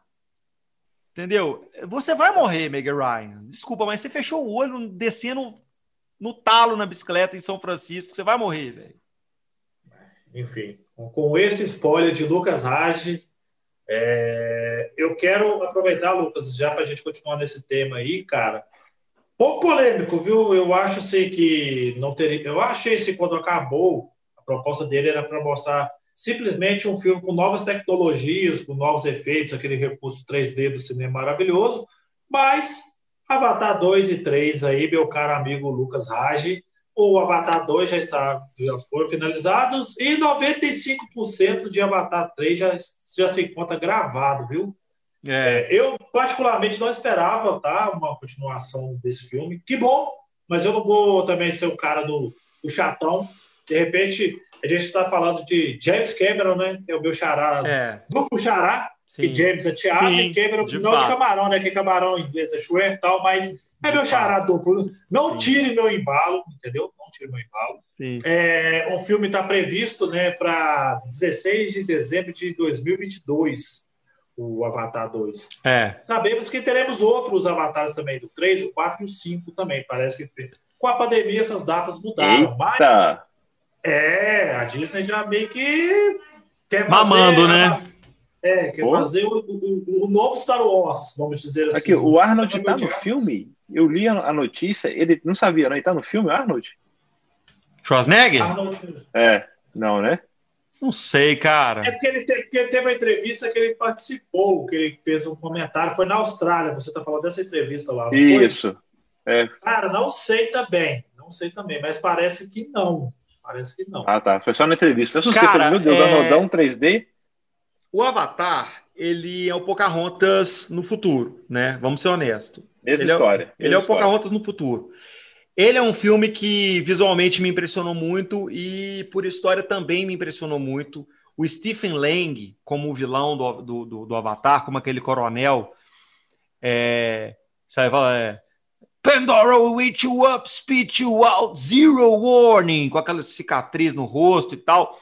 E, é um, é, é, ele, ele, ele, tem uma história muito legal, com Sam Worthington, aquele esquema. Eu, e, e, eu me associei muito, na época do, do, do, do Avatar, eu estava jogando muito World of Warcraft.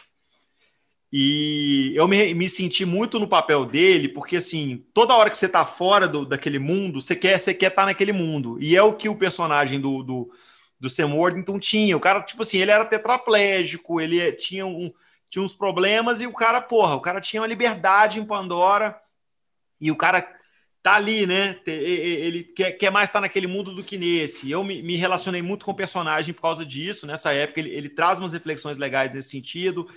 Aquela questão da natureza é muito legal, tá cada vez mais em voga, sabe? Tudo tá conectado. É, é, e, e, o filme tem uma cena de ações muito legal, uma cena de ação, perdão, muito legal. O, o Stephen Lang, aquela batalha final com, com o Mecha, né? Que ele, que ele tem um exoesqueleto. É fantástico.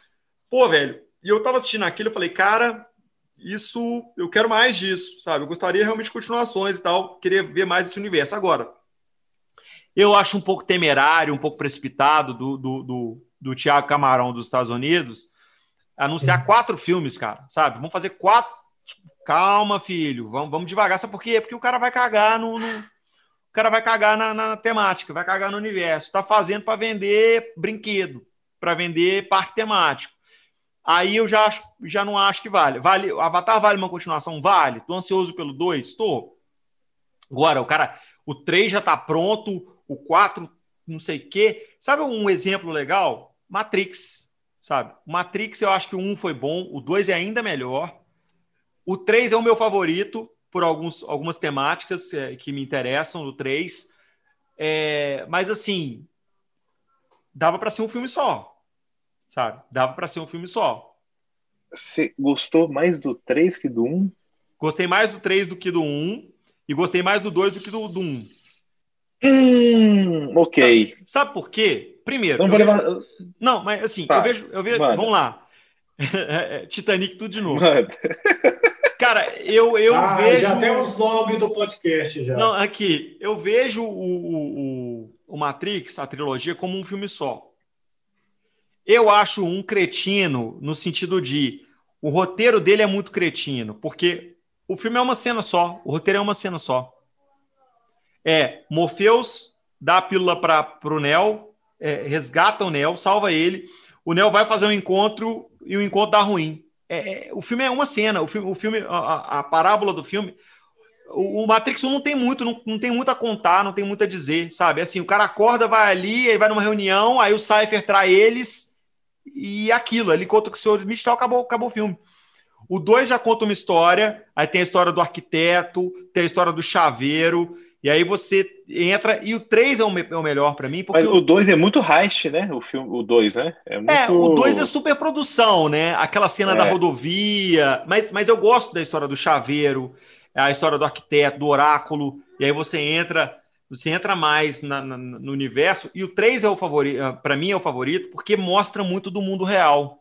Eu gosto disso, eu gosto do 3 porque ele mostra Zion, mostra as naves, sabe? vai além da, da Nabucodonosor, mostra as outras naves, as outras equipes, aí tem o julgamento, sabe? Isso eu acho muito legal no 3. É, é, é, o 2 e o 3 quebram muito do que para mim poderia ser o filme. Eu, é, é, eu gosto do 1 um que me apresenta o que é possível e eu gosto de ficar com a minha, com a minha imaginação do restante. Sabe? A ideia do, do, do prometido e tudo mais, explorar isso me incomodou bastante no 2 e no 3. É, então, é, assim, é, eu também a história meio, a história é meio louca demais. É, mas eu gostei do 3 porque eu gostei, eu gosto do pós-apocalipse, eu, go, eu gosto da temática pós-apocalipse, sempre gostei. Eu gosto da ideia da galera morando ali no, debaixo da terra. Eu não gosto daquela ideia da rave e tal, não sei o quê, meio, meio Lana Wachowski, né? Meio, eles, são muito loucos, né? Os dois são muito loucos, os, as irmãs Wachowski elas, são muito doidas. Isso, agora é, a elas. época eles, mas agora elas, as irmãs Wachowski, são muito doidas. E, e, Mas assim, cara, é muito legal aquele esquema dos caras usando trapo e comendo papinha, sabe? E tentando sobreviver, fugindo das máquinas. E, e aí, se você assiste Animatrix, você pega toda, você pega o resto da história, a, a, aqueles pontos falhos, né? O que tá faltando, assim, no Animatrix, ele conta a, como é que nasceram até as, as próprias naves. E, e, é um universo muito legal, que eu acho muito mais legal do que o universo da Matrix mesmo. E eu até quero ver o que eles vão fazer no 4, porque além então, disso. Então, né? Lucas, aproveitando que você falou do 4, já está no ponto aqui. Eu vou te falar uma coisa. Recente entrevista, a Jessica Waynewick diz que Matrix irá mudar a, história, a indústria do cinema, meu cara. Já, começou a me deixar assim, hypado para o filme. Eu vou abrir aspas né, para a Jéssica, que ela disse. Eu te pergunto, ah. o diretor o diretor ainda. Oh, desculpa te, te cortar, Camarão, continua aí que eu tô curioso. Uma coisa do quadro, ah, continua. Vamos lá. Ela fez esse seguinte comentário: abre aspas. Definitivamente houve momentos no set onde Iowa e eu olhamos um para o outro e apenas falamos. Abre aspas de novo. Tipo assim, né? Ó, Matrix 4? Tipo assim, isso é Matrix 4, então quer dizer, então que tem um peso. Aqueles momentos em que você tem que se beliscar tem que se beliscar para entender o que está acontecendo. Lana está fazendo algumas das coisas realmente interessantes a nível técnico, da mesma maneira como ela criou um estilo naquela época. Acho que ela irá mudar a indústria de novo com esse filme. Há alguns jogos de câmera que eles estão usando que eu nunca vi antes. Isso provavelmente tudo que eu posso dizer sobre isso. Então, quer dizer. Ai, ai, o filme tem. O filme está previsto para o dia 1 de abril de 2022, mas parece que já mudou essa data aí, que, que, isso é, é, que ia ser mais. Vai chegar para o final do ano de 2021 também. Os irmãos Wachowski ainda estão fazendo parte da produção, roteiro? As irmãs, as irmãs Wachowski. As irmãs, as irmãs, as irmãs. Né? É a Larry e a Grant, certo? Não, só, só a Lana, por enquanto. Só a Lana. E elas não acertaram mais nada depois de Matrix 1, praticamente, depois do Matrix. Tentaram várias coisas revolucionar o cinema e não conseguiram.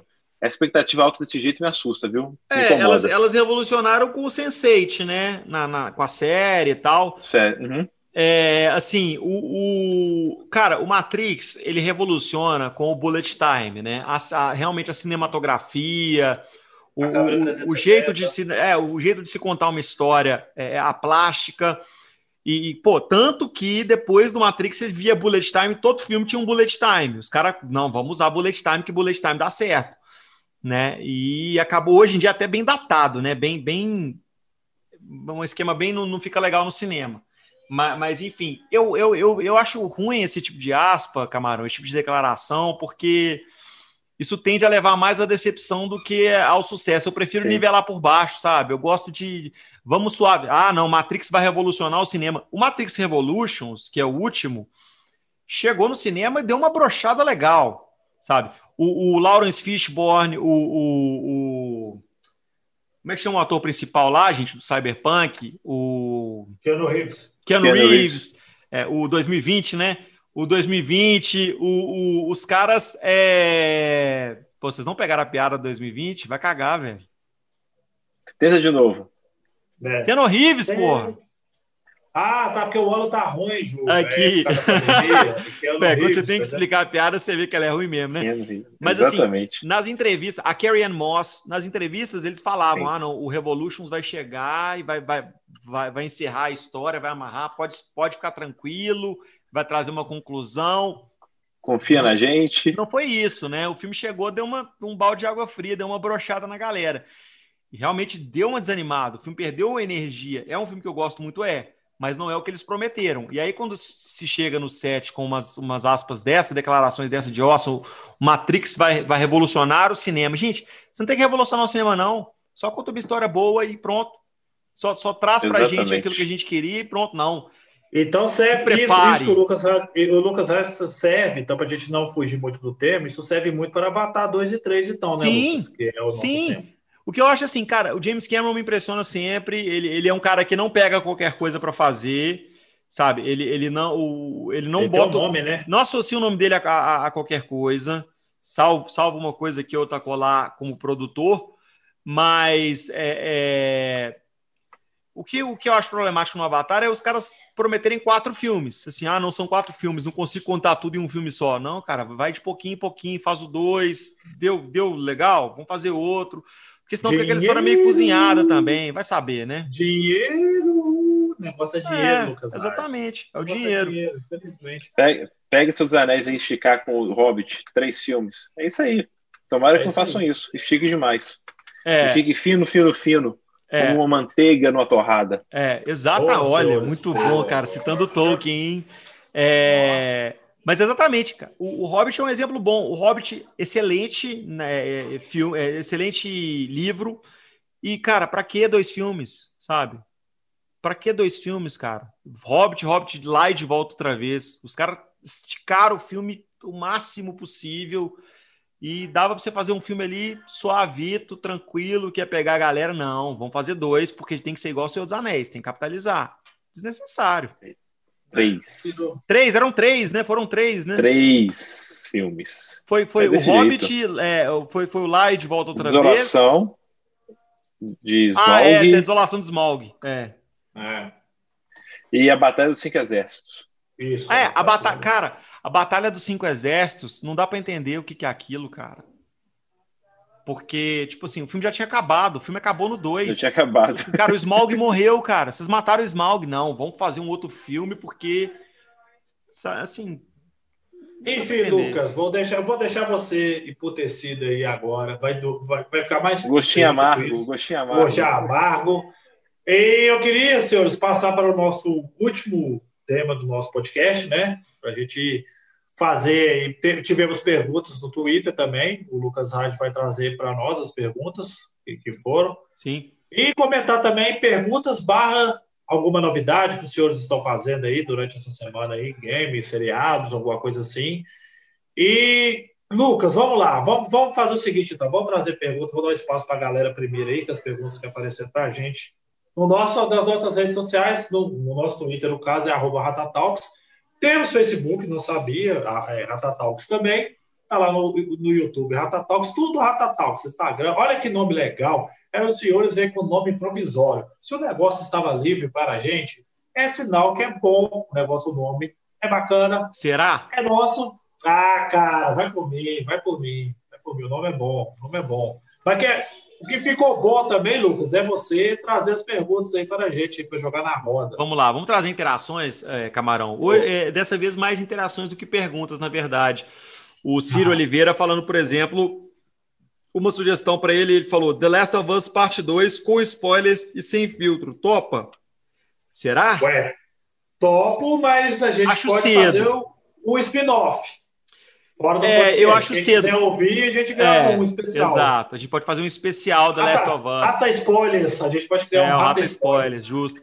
Tinha, é, tinha aliás, dedicado, hein? Merece, dedicado. É, aliás, é. é. a gente, o, o, o, podcast nasceu justamente do The Last of Us, né? O grupo Exatamente. nasceu com The Last of Us. A gente tem um grupo que foi o, o The Last of Us, tanto um quanto dois, mexeu tanto com a gente que a gente criou um grupo de WhatsApp pós-zeramento de The Last of Us 2, porque a gente precisava discutir o jogo. E a gente ficava, ficou, na verdade, semanas discutindo The Last of Us, é, é, parte 2, porque realmente tem uma história muito impactante. Justamente por ter essa história impactante e ser recheado de polêmicas, que eu acho que a gente pode esperar mais um aninho aí para falar disso, porque deixa a galera descobrir sozinho aquele jogo, uma história maravilhosa que vale a pena ser descoberta. Ela, ela tem que ser vivenciada e jogada, porque, assim, jogar essa história acho que é melhor que descobrir a história, porque você, não, você, se, é, você se entrega nela. É. Enfim, então tem só a possibilidade do Rata Spoilers, hein? É, vamos trazer mais uma aqui, o Juggernaut, é, o Leandro, arroba Leandro, underline PNS, falando aqui, podiam falar de tempos nostálgicos, tipo os games que mais curtem no PS1, no N64, no Saturno, Neo Geo, Mega, debaterem qual desses games antigaços ficariam foda na nova geração. Cara, muito bom, dá um tema legal também. Tá. É... Eu volto a falar do Metal Gear, cara. Um jogo nostálgico que me mexeu demais foi o Metal Gear Solid, que eu gostaria de ver na nova geração. Teve até um cara que fez, né? O cara adaptou o Metal Gear para para nova geração e tal. Usou, acho que não sei se foi Unreal que ele usou para fazer o. Unreal. Foi para trabalhar aquela fase do, do Metal Gear Rex. E, e esse é muito legal. Eu, eu gostaria de ver o Metal, o Metal Gear novamente nas telas, Metal Gear Solid. Quero, na, quero, quero matar no senhores de inveja. Diga lá. Meu maior, sonho, meu maior sonho foi realizado, foi o Final Fantasy VII Remake, cara. Era o jogo que eu mais queria. Apesar que dividido né, em capítulos, essas coisas, por ali, pororô. É, o, mas... o Camarão, o, Play, o Final ah. Fantasy VII Remake não é, o não é o remake do Final Fantasy VII. Entendeu essa afirmação? Ele, entendi, entendi. ele puxa como remake, mas para mim ele não, ele não é um remake. São dois jogos Cara, que mas... ele, ele, fica bem distinto. Eu tô, não tô ah, mas só, mas só de ter feito, não. não, sim, só de ter feito esse trabalho, cara. São dois jogos bem diferentes. E para você, sim. Júlio? Hã? E para você? E para você? Para mim, cara, eu, eu, eu vamos pôr assim. Ah, eu queria muito viver de novo o, a série de RPG Breath, é, Breath of Fire. Eu tenho uma, sou meio nostálgico com ela. Não sei se os senhores lembram dela do Super Nintendo. Lembro, teve o 2. E no PlayStation 1 teve o 3 e o 4. Chegou a sair no PS2, que foi o quinto, mas a Capcom flopou e nunca mais tocou nessa série. Nunca mais falou sobre ela. Depois de Monster Hunter, que eu gosto muito. Mas Depois de Monster Hunter, talvez não voltar para ela mas existem coisas que talvez não devam ser mexidas, sabe? Acho que algumas coisas Sim. assim que tem que ficar na memória afetiva. Mas gosto muito, por exemplo, o, o no, no, episódio 4 a gente falou de Octopath Traveler, e eu acho legal de você pegar é, é, formatos clássicos e reviver esses formatos com novos títulos. E, e eu acho que os novos consoles vão proporcionar muito isso, sabe? Você jogar jogos que te, te, remontem ao passado, mas são novos. É, o, o, eu volto a falar sempre dele, porque é um jogo que me, me moveu muito também, que é o, o Blasphemous, que é o, é, é, o Metroidvania ali, os caras pegaram o formato, fizeram um jogo novo. Então, assim, é, é, legal, cara, a gente vê que, que não é só melhorar gráfico, não é só melhorar, sabe, jogabilidade, Sim. não é só melhorar. Não, dá para trabalhar com aquela, com aquela nostalgia do 16 bits, aquela nostalgia dos consoles antigos e, e, cara, o futuro. experiência nova, né? É, o futuro, o futuro promete, promete ainda aí para para galera que curte jogo de, de, todos os tipos, como, como eu Ô, falei. Lucas, aproveitando e ligaram também aqui, tem uma aqui do Marcos Rogérios, que é no Twitter, arroba Marro Rogério, é, 1984. Ele está falando aqui. Estava conversando aqui com um amigo sobre qual jogo lá do NES poderia sair um remake nessa próxima geração. Chegamos ao consenso do fantástico Blackthorn. Já pensou? Seria massa. Grande jogo, ah, hein? Não hein? Blackthorn, hein? Não conheço. Nossa, jogão. Jogão, jogão, vale muito a pena. Eu, cara, sim, trazendo Super Nintendo, tá? Cara, nossa. Aí eu fico. Lost Vikings. Sabe que eu, eu queria muito que a, que a, Blizzard fizesse Lost Vikings de novo. Eu, assim, Blackthorn da Blizzard e Lost Vikings também. E são dois jogaços que nunca mais ela tocou. Sabe qual jogo que eu queria muito, Júlio? Sim, muito mesmo. Eu queria ah. um Super Mario World 3D. Se pegasse o clássico de Super Nintendo, transformasse ele numa versão 3D, cara. Tipo, mas a franquia tá sempre aí, ô camarão. Tipo, não, mas eu, que... trabalhando nela. Eu queria as fases, ela. eu queria as fases, eu queria a música. Mesmo se não for para fazer cenários 3D, possa fazer igual o New Mario Bros trabalhar ele mais, colocar mais moderno, mais bacana. Mas, Cara, mas é pela tá nostalgia. Bem... Ele não envelheceu, não, que o jogo funciona bem até hoje. É, funciona, é um jogo que não cara, envelhece. Mas, não, mas poderia dar um tapa nele, velho. Então faça uma versão 3D. Ele merece uma versão mas, 3D. Mas você fala 3D, você está falando gosto. ele remodelado 3D ou ele Exatamente. realmente construído em mundo 3D? Ele ser construído em mundo 3D. Mas ele é um plataforma, ah, Camarão. Não, eu não acho que o plataforma vai dar certo no 3D. Isso vai dar polêmica, mas é, é, assim, é meu sonho, velho. Eu tenho esse sonho. Eu, eu não, acho, eu não acho que o Mario, eu não acho que o Mario 64 deu certo por causa disso. Assim, é um jogo que eu acho que, na minha opinião, não, não ficou legal, porque ah, eu gosto Você pega o plataforma, o Mario classicamente é um plataforma, e você coloca ele né, com a perspectiva 3D, terceira pessoa, ele, ele não, não, não sei, eu acho que não ficou legal. Não, mas são, mas são jogos diferentes. O level design é totalmente repaginado. Então, não dá para poder transformar aquele é, level design de plataforma para algo 3D. É outro jogo. Você vê no Mario Odyssey, Mario Galaxy. Mas aí então, mas tem outro jogo. Então, então, então, não é aquele Mario 3D World, entendeu? Não é aquele o Mario World. É outro Mario. É o Mario World 3D. Tá, é o Mario deixar... 4. Tá. É outro Mario. Eu não vou deixar você destruir meu sonho, que é um sonho que eu tenho, essa versão deixa, 3D. Deixa o camarão sonhar. Deixa o camarão deixa. sonhar. Mas aqui, porque se eu falar de Chrono Trigger, é você apedrejar, ah, deixa o jogo lá, ele fez sucesso. No dia que ele estava lá, ele tem que ficar lá. Mas aí, uma versão 3D estilo Final Fantasy Não, na sequência. O camarão, sequência. Deixa eu dar um tiro ah, rápido gente. aqui. O, vai lá, vai lá. o Gui Underline Scarpelli, Guilherme Scarpelli, mandou o seguinte: aproveitando que estamos chegando no final de geração, uma boa seria falar sobre os melhores jogos da atual geração. Assim, vocês estão se despedindo dessa geração. Para você, um jogo que fica na memória para você nessa geração atual, é, Júlio? Caramba, The Last of Us 2. Para fechar, se for fechar a geração, é ele. Camaro. Esse ano não acabou ainda, mas é ele. Ah, velho, eu ia falar de Red Dead Redemption 2, mas eu vou, vou concordar com o Júlio. Então tá 3 a 0 porque eu também acho que o The Last of Us 2 fecha com chave, de, ouro. ouro. Cara, assim, chegou o jogo. Cara, é, vai ser jogo do ano. Vai ser GOT e assim, não tem para ninguém, velho. Não tem Cyberpunk. É história, não música, tem, não tem jogo. Não tem, cara. O jogo não é história, não, não precisa de mais nada. A, a, mecânica é basicamente a mesma do, do 1, não, não tem tanta inovação, é, é aquele jogo ali. Mas a história, assim, o jogo conta uma história, ele é maravilhoso. Ele. E, e sabe o interessante do, do, do Last of Us, que eu enxergo? ele, ele, ele é base de comparação para tudo que vai ser feito a partir daqui. Todo jogo que você joga agora, desde level design até textura, até mecânica, você vai comparar com o Last of Us 2. Você fala assim, cara, isso aqui é melhor ou é pior que o Last of Us 2? Sabe? Até agora, os que eu vi até agora não, não prometeram. É, o sarrafo subiu demais no The Last of Us Parte 2, velho. O sarrafo não, subiu como, muito não. questão de produção, história, a questão de como criaram um game, cara, o sarrafo subiu demais. A galera que Celso, for fazer coisa parecida vai ter que rebolar. Vamos fazer um viu? top 10 do Rata Talks? A gente pegar um programa aí para fechar o ano, fazendo um top 10? Uai, a gente pode pegar o GOT. Fazer a retrospectiva, pode ser, pode ser. Podemos fazer um programinha, falar sobre os jogos que nós jogamos no ano, que a gente considera os melhores do ano. Seria legal um especial, hein? Se o pessoal gostar Sim. da ideia, comentem, por favor.